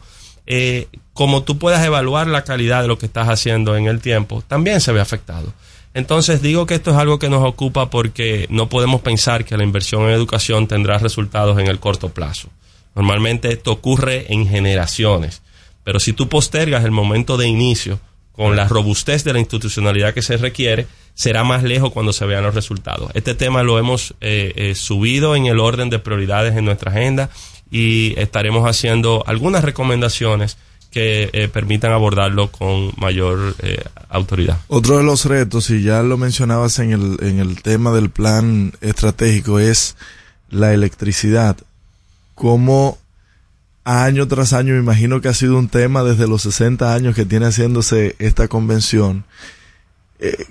¿Cómo, ¿Cómo ha hecho o qué piensa hacer el empresariado para seguir y, mejorar de cara al, a, la producción pese al tema eléctrico? Tenemos ya energías renovables, pero también hay muchísimas trabas también para el sector eléctrico. Aunque hay financiamiento, pero por ahí las sedes tampoco te dan el permiso para poder interconectarte. ¿Cuáles son los retos para seguir siendo competitivo pese a los problemas eléctricos? Máximo, en la primera pregunta, cuando Alex comentaba cuál, cuál era el ambiente, el sentimiento, hay muchísimas razones para uno estar pesimista, eh, sobre todo si uno ve las noticias en el, eh, en el día a día y acaba de haber una ligera interrupción de la electricidad. Pero seguimos al aire. Pero seguimos al aire. Me quiero morir. El, eh, definitivamente hay muchas razones para sentir pesimismo, pero también debemos tener la capacidad de ver qué punto de avance hemos tenido. Hay algunas de las propuestas o todas las propuestas dentro de la agenda que presentaremos lo que procuran es elevar el debate y que eh, podamos precisamente eh, ver hacia dónde vamos. ¿Qué ha ocurrido en el sector eléctrico? La parte positiva es que hemos tenido una transición de que hace algunos años el 80% de nuestra matriz de generación eran combustibles fósiles. Ahora hemos tenido una transición a energías limpias y eso a futuro le otorga mayor sostenibilidad y eh, contribuye a, a, las emisiones que desde nuestro país se están haciendo. Hemos tenido una diversificación de la matriz en diferentes fuentes, hemos tenido un flujo de inversión privada que ha creído y ha apostado a que esto funcione. ¿Dónde vienen las debilidades? Eh, se requiere ajustar la planificación. Ahora mismo esto no es un problema de oferta, o sea, hay generación suficiente. Y cuando hemos tenido eh, eh, picos de demanda con mayor planificación es algo que se puede abordar en el tiempo. Y lo otro es la sostenibilidad operativa y financiera. Sobre todo la financiera, que cuando vemos las cifras que proyectan las distribuidoras, Hace algunos años las pérdidas rondaban un 30% y hoy se acercan a un 40%. En el caso de este, un 55%. Entonces, en ese promedio overall de cerca de un 40%, eh, nada funciona con esa, esas pérdidas constantes. Y si tú entonces pellizcas otros temas, como el fiscal, por ejemplo, y tú dices, año tras año, yo estoy destinando más de mil millones de dólares a subsidiar un sector ineficiente, entonces esa rueda va a ser más difícil que pueda avanzar. Entonces el sector eléctrico eh, lo que entendemos es que eh, como marco normativo, como plan de mediano y largo plazo, existe inclusive un pacto eléctrico, pero cumplir y ajustarse a los indicadores establecidos y abordar sobre todo el tema de la planificación en el sector y la sostenibilidad operativa y financiera que tiene por delante. César, eh, el tema de la corrupción en cualquier país del mundo evidentemente es un problema y probablemente quienes más lo padecen en cualquier país es el sector empresarial, porque se ve arrastrado, incluso en algunos puntos o en algunos países, en algunos casos, tú puedes ver que se arman complicidades precisamente en el tema de la corrupción y la impunidad y todo esto.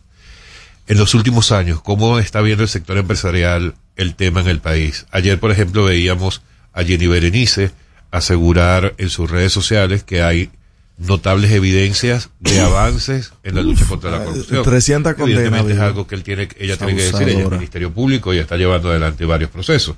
Evidentemente la oposición dice que no ha sido así. ¿Cómo lo ve el sector empresarial?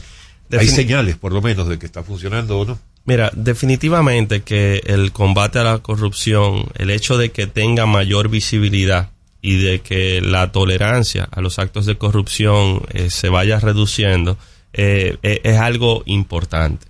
Ahora bien, tenemos que verlo de una manera integral. nosotros hemos respaldado todas las iniciativas de combate a la corrupción, sin embargo, apelando a que se cumpla con el debido proceso y apelando también a que se haya, existan planes de prevención de la corrupción de sanción a lo que ocurra, pero también de evitar la impunidad en el tiempo que se convierte en un incentivo dañino para que continúe eh, ocurriendo. En este sentido también verlo desde la óptica de cómo opera el Estado y, cómo se ajusta el manejo de los recursos públicos.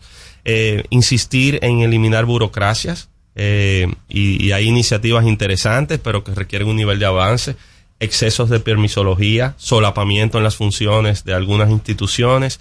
Y cuando tienes estos espacios grises, entonces es que ocurre eh, precisamente lo contrario.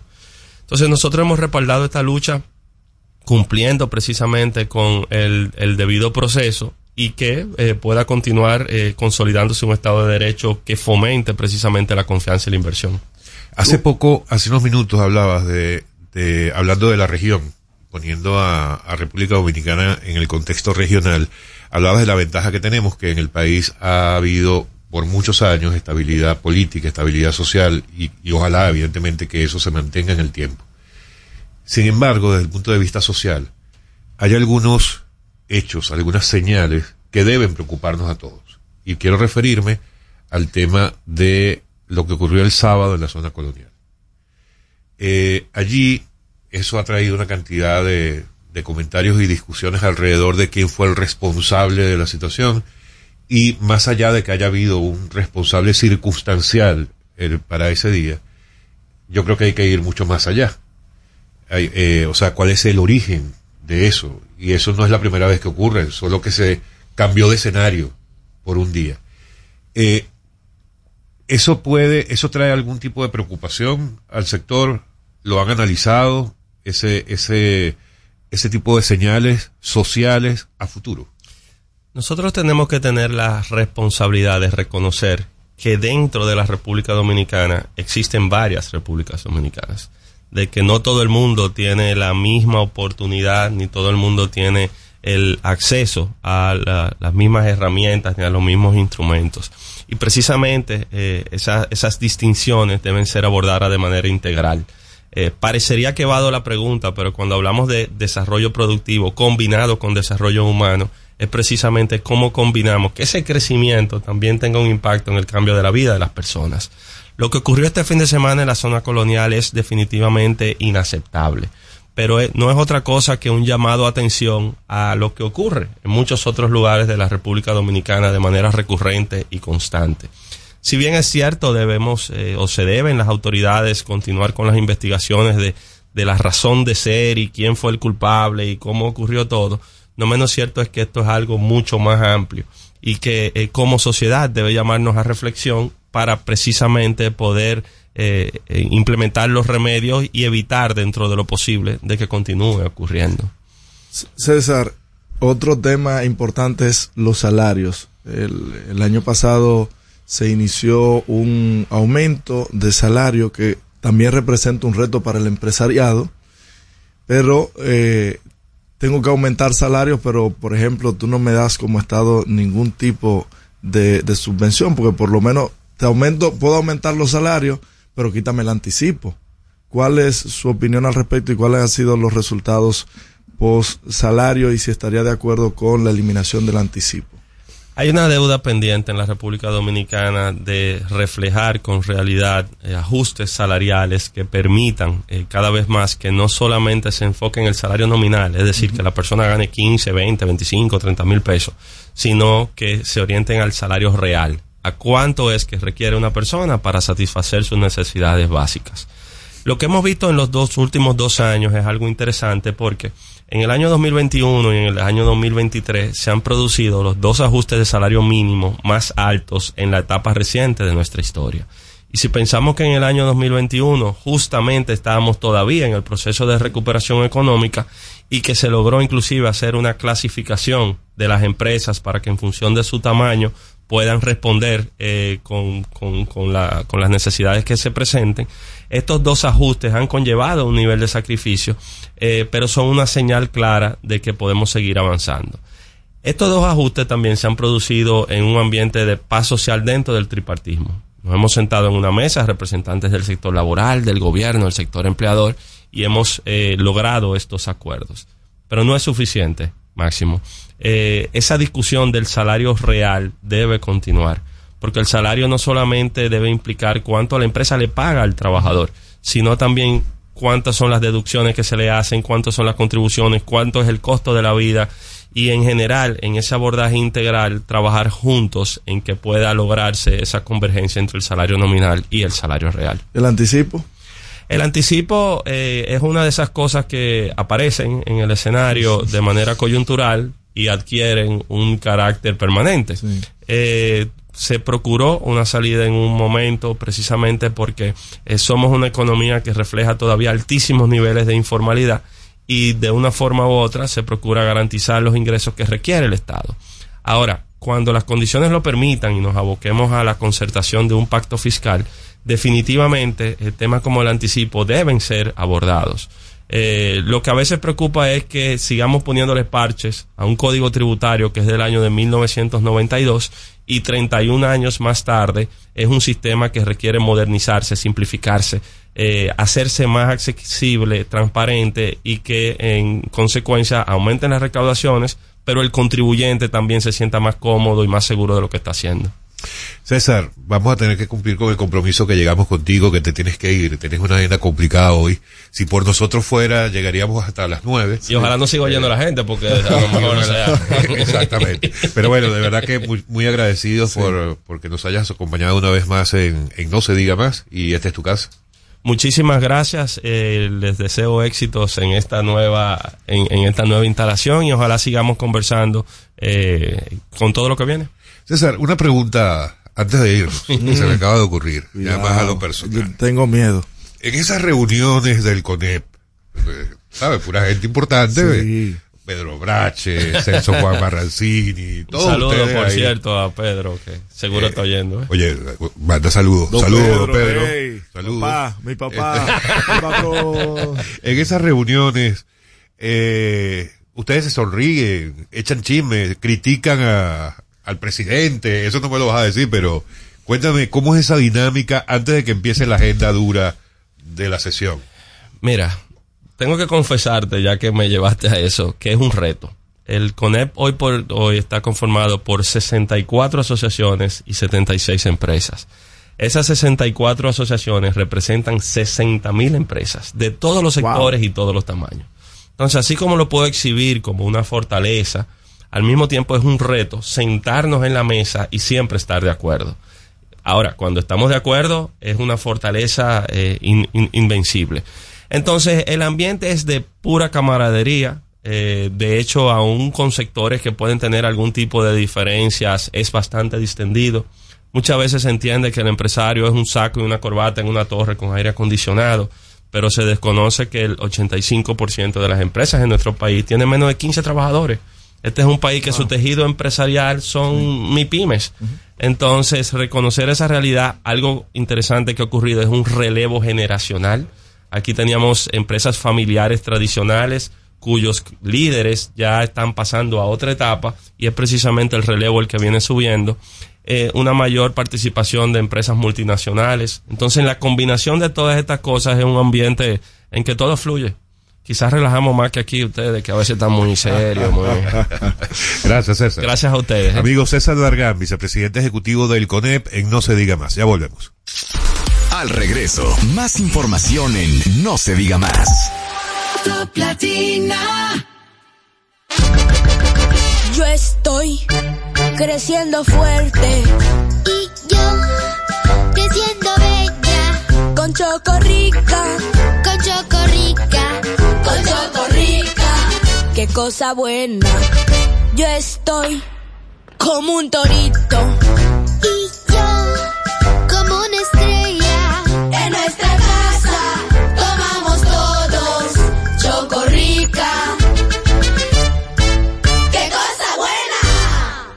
Cuando nos cuidamos unos a otros, hay comunidad. Donde hay comunidad, hay más oportunidades. Donde hay más oportunidades, se vive mejor. Por eso en Grupo Punta Cana trabajamos diariamente de la mano con nuestra comunidad, con proyectos que garantizan el acceso a salud y educación, promoviendo la cultura y el respeto por el medio ambiente, porque el verdadero desarrollo solo es posible cuando es para todos. Grupo Punta Cana con la comunidad. Descubre más en www.grupopuntacana.com.do. Black Friday Jumbo, más listos que nunca. ¡Atención! Esta es la marcha de los ahorradores. Esta es la marcha de los ahorradores. Siempre listos para Black Friday. Siempre listos para Black Friday. Los que conocemos la tienda entera. Los que conocemos la tienda entera. Y nos llevamos todas las ofertas. Y nos llevamos todas las ofertas. Black Friday Jumbo, más listos que nunca. Todo un mes repleto de ofertas. Jumbo, lo máximo.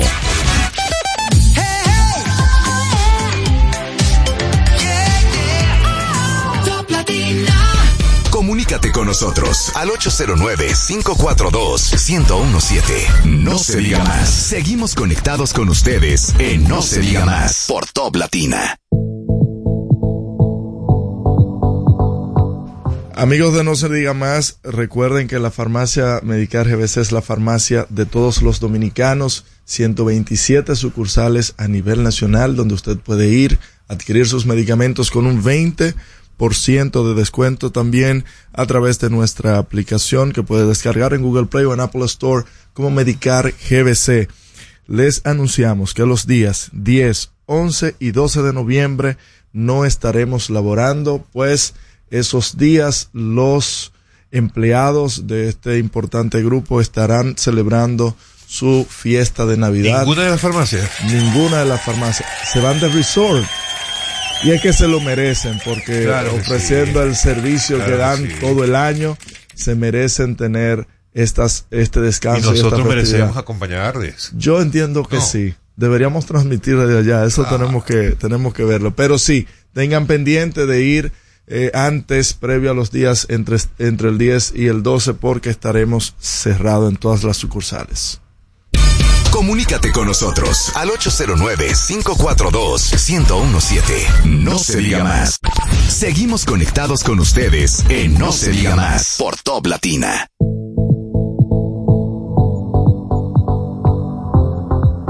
De vuelta, no se diga más. Tú que criticas tanto y te quejas tanto. No, de no, que propongo siempre. que- y doy a visibilidad cualquier tipo de inconveniente o problema que Estados Unidos no tiene embajador en República Dominicana. Ujú. Yo te decía que no hacía falta igual. Solo Haití y Bolivia. La relación se no, señor. nosotros. 40 países. Sí, pero no de aquí, de, la, de nuestra zona, Haití, Bolivia y República Dominicana no tienen embajadores. Bueno, lo cierto es que no hace falta un embajador para que se mantenga la relación que tenemos. Ajá. Eh, y tan es así que ayer se hizo el anuncio. Mira, volvió la luz de la cabina.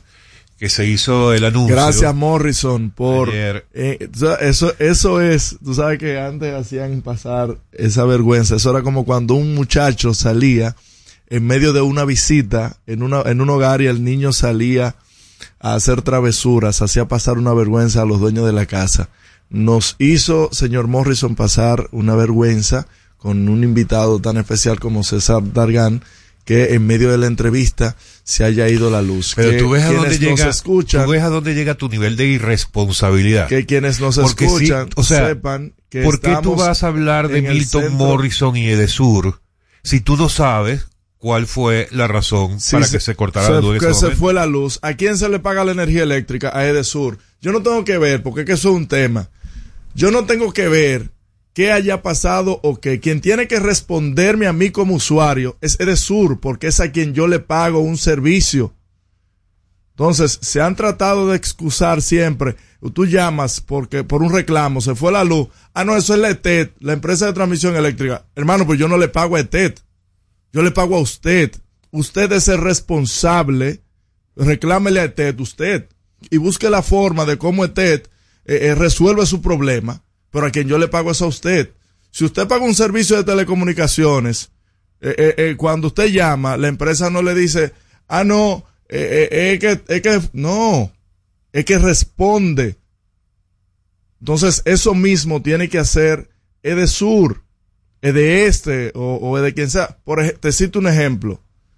En el este hay una empresa diferente a las EDES. Las fallas están por debajo del 1%. No se va la luz, que es más costoso y que ellos tienen su, su tema de ellos ponen la tarifa que ellos quieran. Bueno, pues no se va la luz. Entonces, si en el este, eh, en Punta Cana, Bávaro, esa zona, no se va la luz. Y, y entonces, ¿qué es lo que está pasando? Que aquí sí se va. Y que en el este reportan, por ejemplo, una pérdida de un de 55%, su mismo director. Y, que no dan pie con bola. Ya tienen tres directores en esta gestión y no da pie con bola ninguno. Y eso es constantes huelgas en Santo Domingo Este. Aquí yo no sé qué es lo que pasa con los habitantes de la parte sur de la ciudad. No, no sé si es que estamos sedados, pero caramba. Te- nos quejamos en las redes sociales de tarifas altas, constantes apagones.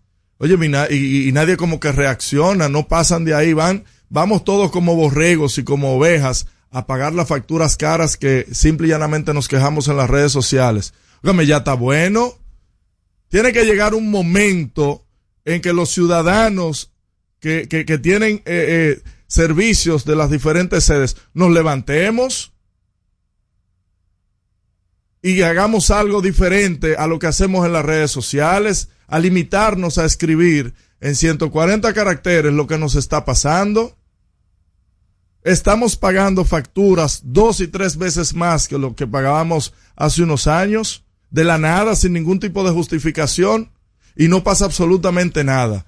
Estamos recibiendo apagones prolongados, se nos están dañando artefactos en nuestros hogares, y todo pasa como si nada. Ya está bueno. Ya está bueno. Ustedes los políticos deberían... Eso no tiene que ver como político, porque yo cuando, cuando yo voy a pagar mi energía tres veces más cara, yo no, a mí no me preguntan de qué partido soy. Ni, ni yo pago con una tarjeta del partido. Yo pago una tarjeta de mi dinero que me gano trabajando, que me levanto a las 5 de la mañana y todavía son las 10 de la noche y estoy trabajando. Sheila, búscale la pastilla al señor. No, la pastilla no. He, he- he cansado que Regreso. estamos. Más información en No se diga más. Top Latina. Aprendo en el colegio.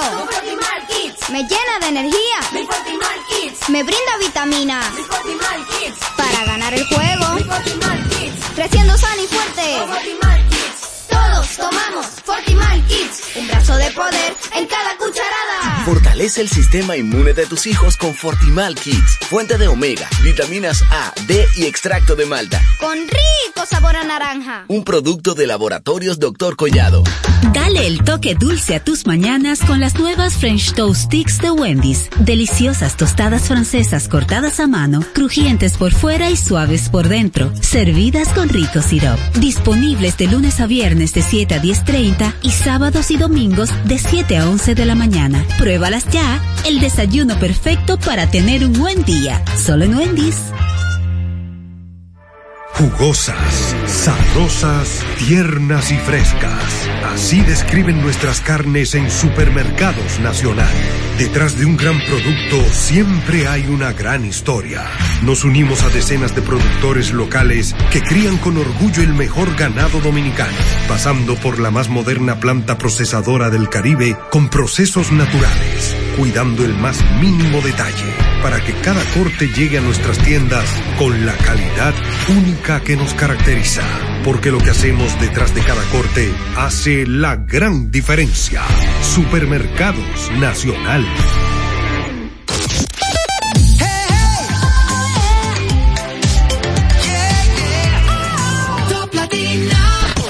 Interactúa con nosotros 809-542-1017. Seguimos conectados con ustedes en No se diga más por Top Latina.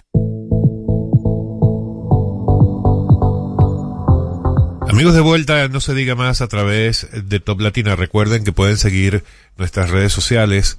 No se diga más radio en Instagram, no se diga más RD en X.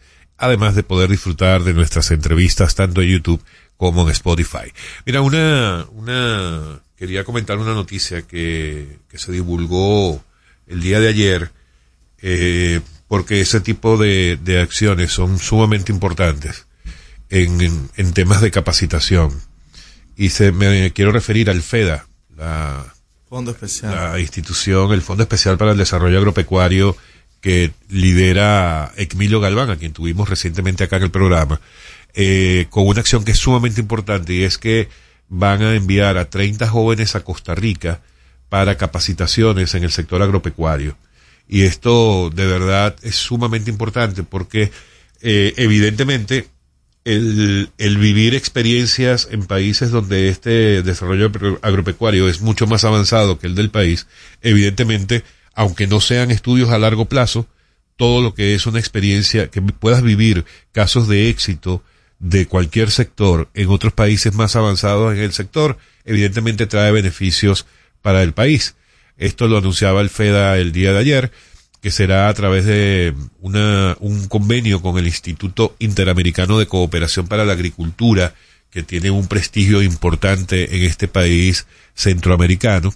Eh, según Emilio Galván, ellos tendrán la oportunidad de recorrer no solamente las, no solamente de recorrer las instalaciones de la Universidad de Atenas allá en Costa Rica, sino recibir distintas capacitaciones en todo lo que tiene que ver con agricultura, precisión inteligente y agroecología.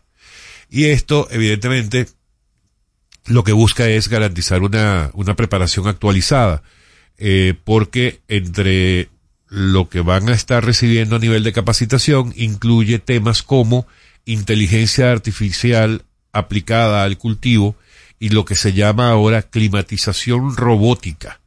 Imagínense ustedes, que evidentemente son temas que no, no están en el pensum eh, de ninguna universidad ahora mismo, sino que se requiere precisamente de vivir la experiencia directa ya en el terreno, en los pocos países donde esto ya pueda estar de alguna manera operativo. Así que eh, una, un reconocimiento al FEDA por eso y ojalá que esos 30 muchachos vuelvan con esos conocimientos y sean aplicados en el país para el desarrollo. Y que lo puedan replicar, que ojalá y esto se institucionalice y todos los años puedan ir un grupo Ojalá de que sí. jóvenes. A mí Costa Rica de verdad que es un país encantador que a pesar de el poco tiempo que tiene en, en, en, en la ruta del desarrollo, de verdad que lo han hecho muy bien. La institucionalidad allí es muy fuerte. Eh, allí independientemente de el, eh, el presidente que llegue tiene que respetar eh, las instituciones. El tema de la educación allí es eh, envidiable, envidiable. El tema de la seguridad en Costa Rica también, eh, pese a las amenazas constantes que tiene, que tienen de los países con los que hace frontera, que no tienen el mismo desarrollo que ellos, eh, han podido lidiar de forma muy oportuna y se ha mantenido siempre con, de hecho, le dicen la Suiza de América. Así es. El parque vehicular allí es eh, prácticamente de, de no más de 10 años de, de antigüedad. Lo- las facilidades de préstamos que hay en Costa Rica para tener un vehículo de, de, del año son muy factibles. La cantidad de, igual las tasas para préstamos de vivienda son muy, muy favorables. Los salarios van muy acorde prácticamente con, con las necesidades básicas. O sea que es un país, eh, imagínate, nosotros cabemos en Costa Rica unas cuatro o cinco veces y ellos son apenas eh, poco menos de cuatro millones de habitantes. Mira, antes de despedirnos por el día de hoy, eh, quiero hacer mención al proceso de la selección de los próximos nuevos magistrados del Tribunal Constitucional, porque ayer terminó de cumplirse el plazo para las postulaciones. El Consejo Nacional de la Magistratura informó o está informando durante la mañana de hoy que eh, luego de haberse cerrado el plazo se puede constatar que se recibieron 117 postulaciones, o sea que lo que causó preocupación durante los primeros días, que de hecho hizo que se extendiera el plazo para las postulaciones, que había, eh, se presentaron muy pocas durante los primeros días, al final el número mejoró y hasta ahora se han recibido, o ya definitivamente se recibieron, 117 postulaciones. El Consejo Nacional de la Magistratura, en su cuenta de ex, eh, tiene la lista completa de todos los postulantes. Una de las, de las, de los requisitos que debían cumplir estos postulantes era eh, que, aunque fueran propuestos o sugeridos por alguna institución o por cualquier tercero, o sea, que no hubiera sido una postulación directa, ellos debían formalizar su postulación como en, en aceptación de esa postulación por parte de alguna institución, porque de no hacerlo quedaba simplemente afuera. Esos fueron, eh, de manera reiterativa, estuve, estuve informando al Consejo Nacional de la Magistratura porque parecía que no estaba claro al principio, evidentemente para evitar cualquier inconveniente en este sentido. Se inscribió Quienes quieran ver la lista completa, iba a ver ahora la lista porque ese rumor estaba muy fuerte que Sí. Sergio Tulio estaría entre los postulantes, creo que no está, pero no me atrevo a asegurarlo porque no he visto la lista de los 117, todavía no la he visto completa. Pero yo creo que si estuviera ya eso sería Sí, probablemente la noticia del día. Sí, sí, claro.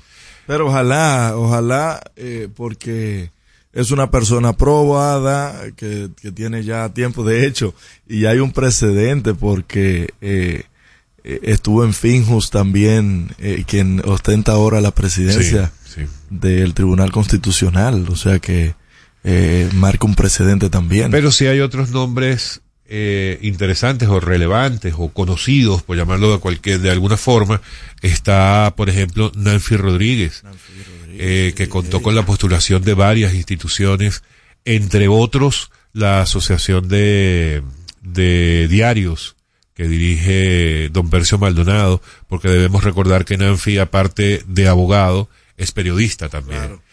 Y bueno, otros nombres, vale la pena, de verdad que vale la pena revisar esta lista de 117 postulantes. Recordemos que el próximo, lo que viene ahora, el siguiente paso es una, una especie de depuración. Entrevistas. No, antes de las entrevistas debe haber una especie de depuración que se hace en privado, eh, un equipo del Consejo Nacional de la Magistratura, y hacen una preselección para ir a las esa preselección, esa depuración, ¿en qué consiste? En verificar que los postulantes eh, cumplan con el 100% de los requisitos de ley. Luego van a las vistas públicas y luego de esas vistas públicas, imagínate, si supongamos que de 117 queden 100, por ser exagerado, es probable... tiempo para revisarlos todos, para hacer vistas públicas, por lo menos en las últimas sesiones del Consejo Nacional de la Magistratura, las últimas dos que ha habido, eh, ha habido un promedio de entre 18 o 20 postulantes por día. O sea que eso podría estar llevando a unos 5 o 6 días de, de entrevistas ante los miembros del Consejo para luego entonces ellos decidir quiénes serían los cinco nuevos magistrados del Tribunal Constitucional, incluyendo al nuevo presidente de ese tribunal. Como diría eh, el expresidente muerto a destiempo, Joaquín Balaguer, la suerte está echada. Y hablando de suerte echada, así mismo estamos con No se diga más. Amigos, será esta mañana. Gracias por acompañarnos. No se diga más. Una revista informativa con los hechos noticiosos que marcan tendencias en el país y el mundo por Top Latina. Esta hora, RTN te informa. Esto es lo que debes saber. Presidente Abinader se reunirá hoy en privado con su homólogo estadounidense Joe Biden. Junta Central Electoral supervisó 360 asambleas de partidos. Asimismo, llama a las organizaciones políticas a depositar listados de candidaturas. Cierran plazo para inscripción de aspirantes a jueces del Tribunal Constitucional. Fallecimientos por dengue suben a 16 y los infectados sobrepasan los 15.600. Autoridades de salud aseguran 56% de los pacientes con dengue acuden al médico de forma tardía. Llegan al país 8.245.189 turistas en los últimos 10 meses. Cementerios del Distrito Nacional han sido acondicionados para el Día de los Muertos. Según la ONAMED, continuarán los aguaceros el día de hoy por disturbio tropical en el Mar Caribe. Para las emisoras del grupo RTN, les informó Elizabeth Márquez. Top Latina. En Top Latina, esta es la hora. Son las 9. Presentada por Universidad Guapa, donde estés y cuando puedas, estamos. En este momento hay una persona que puede alcanzar su sueño gracias a Guapa, porque Guapa te da la facilidad de estudiar a cualquier hora y desde donde estés. Universidad Guapa, donde estés y cuando puedas, estamos.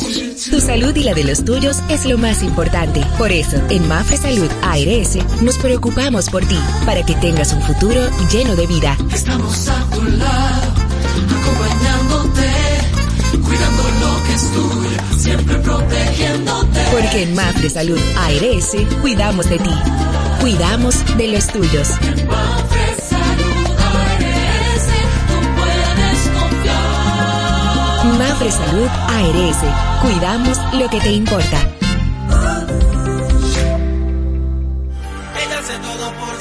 Edelife presenta Los Inigualables, la Z y la L, Zion y Lennox. Con su nueva gira internacional, interpretando todos sus éxitos, Zion y Lennox. 4 de noviembre, Anfiteatro Blue Mall Punta Cana, Zion y Lennox. Boletas en Huepa Tickets.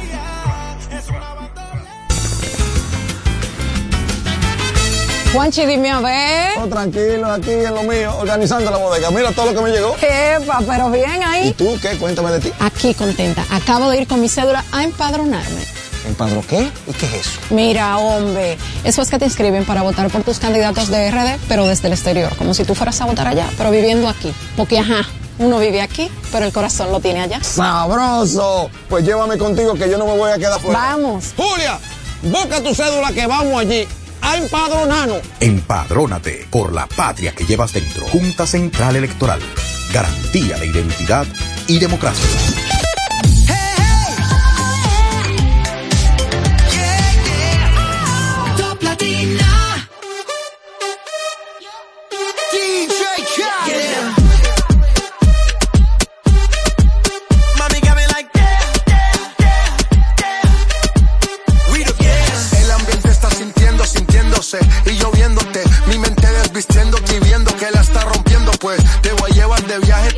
pa' España o pa' Londres. ¿En dónde te escondes? Pa' que regrese, sonrisa de porce. Dale, sonríe, dale, confía. El corazón frío, los rubíes, los vivíes. Enséñame los dientes, dientes, dientes, dientes.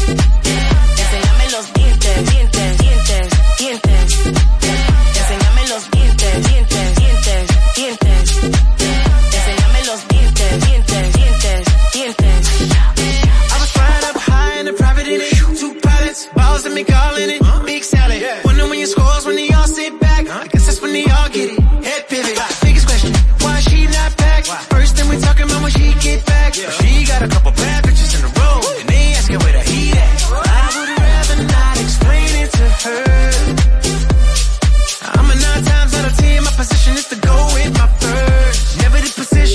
react, get them in position and give them feedback. But my honest is the honest truth to never, never be fair.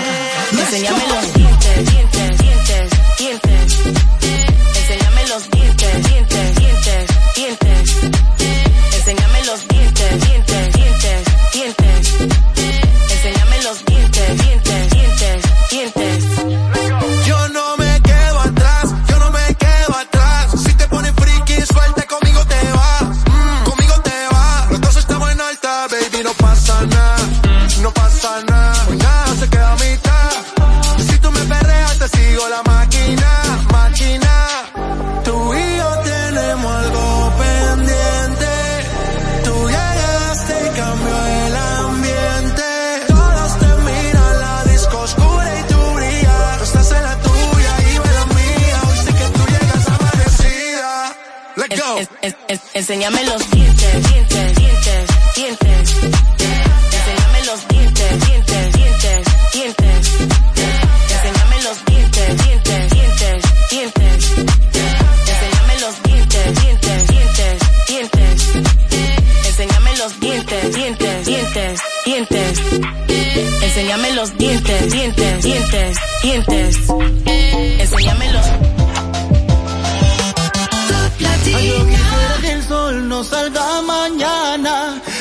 Que esta noche dure un poco más. Yo quiero sentir tu cuerpo prendido en llamas.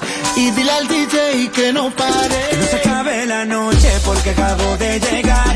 Que no se apague la luna porque te quiero mirar. Que no se acaben los besos que yo tengo para darte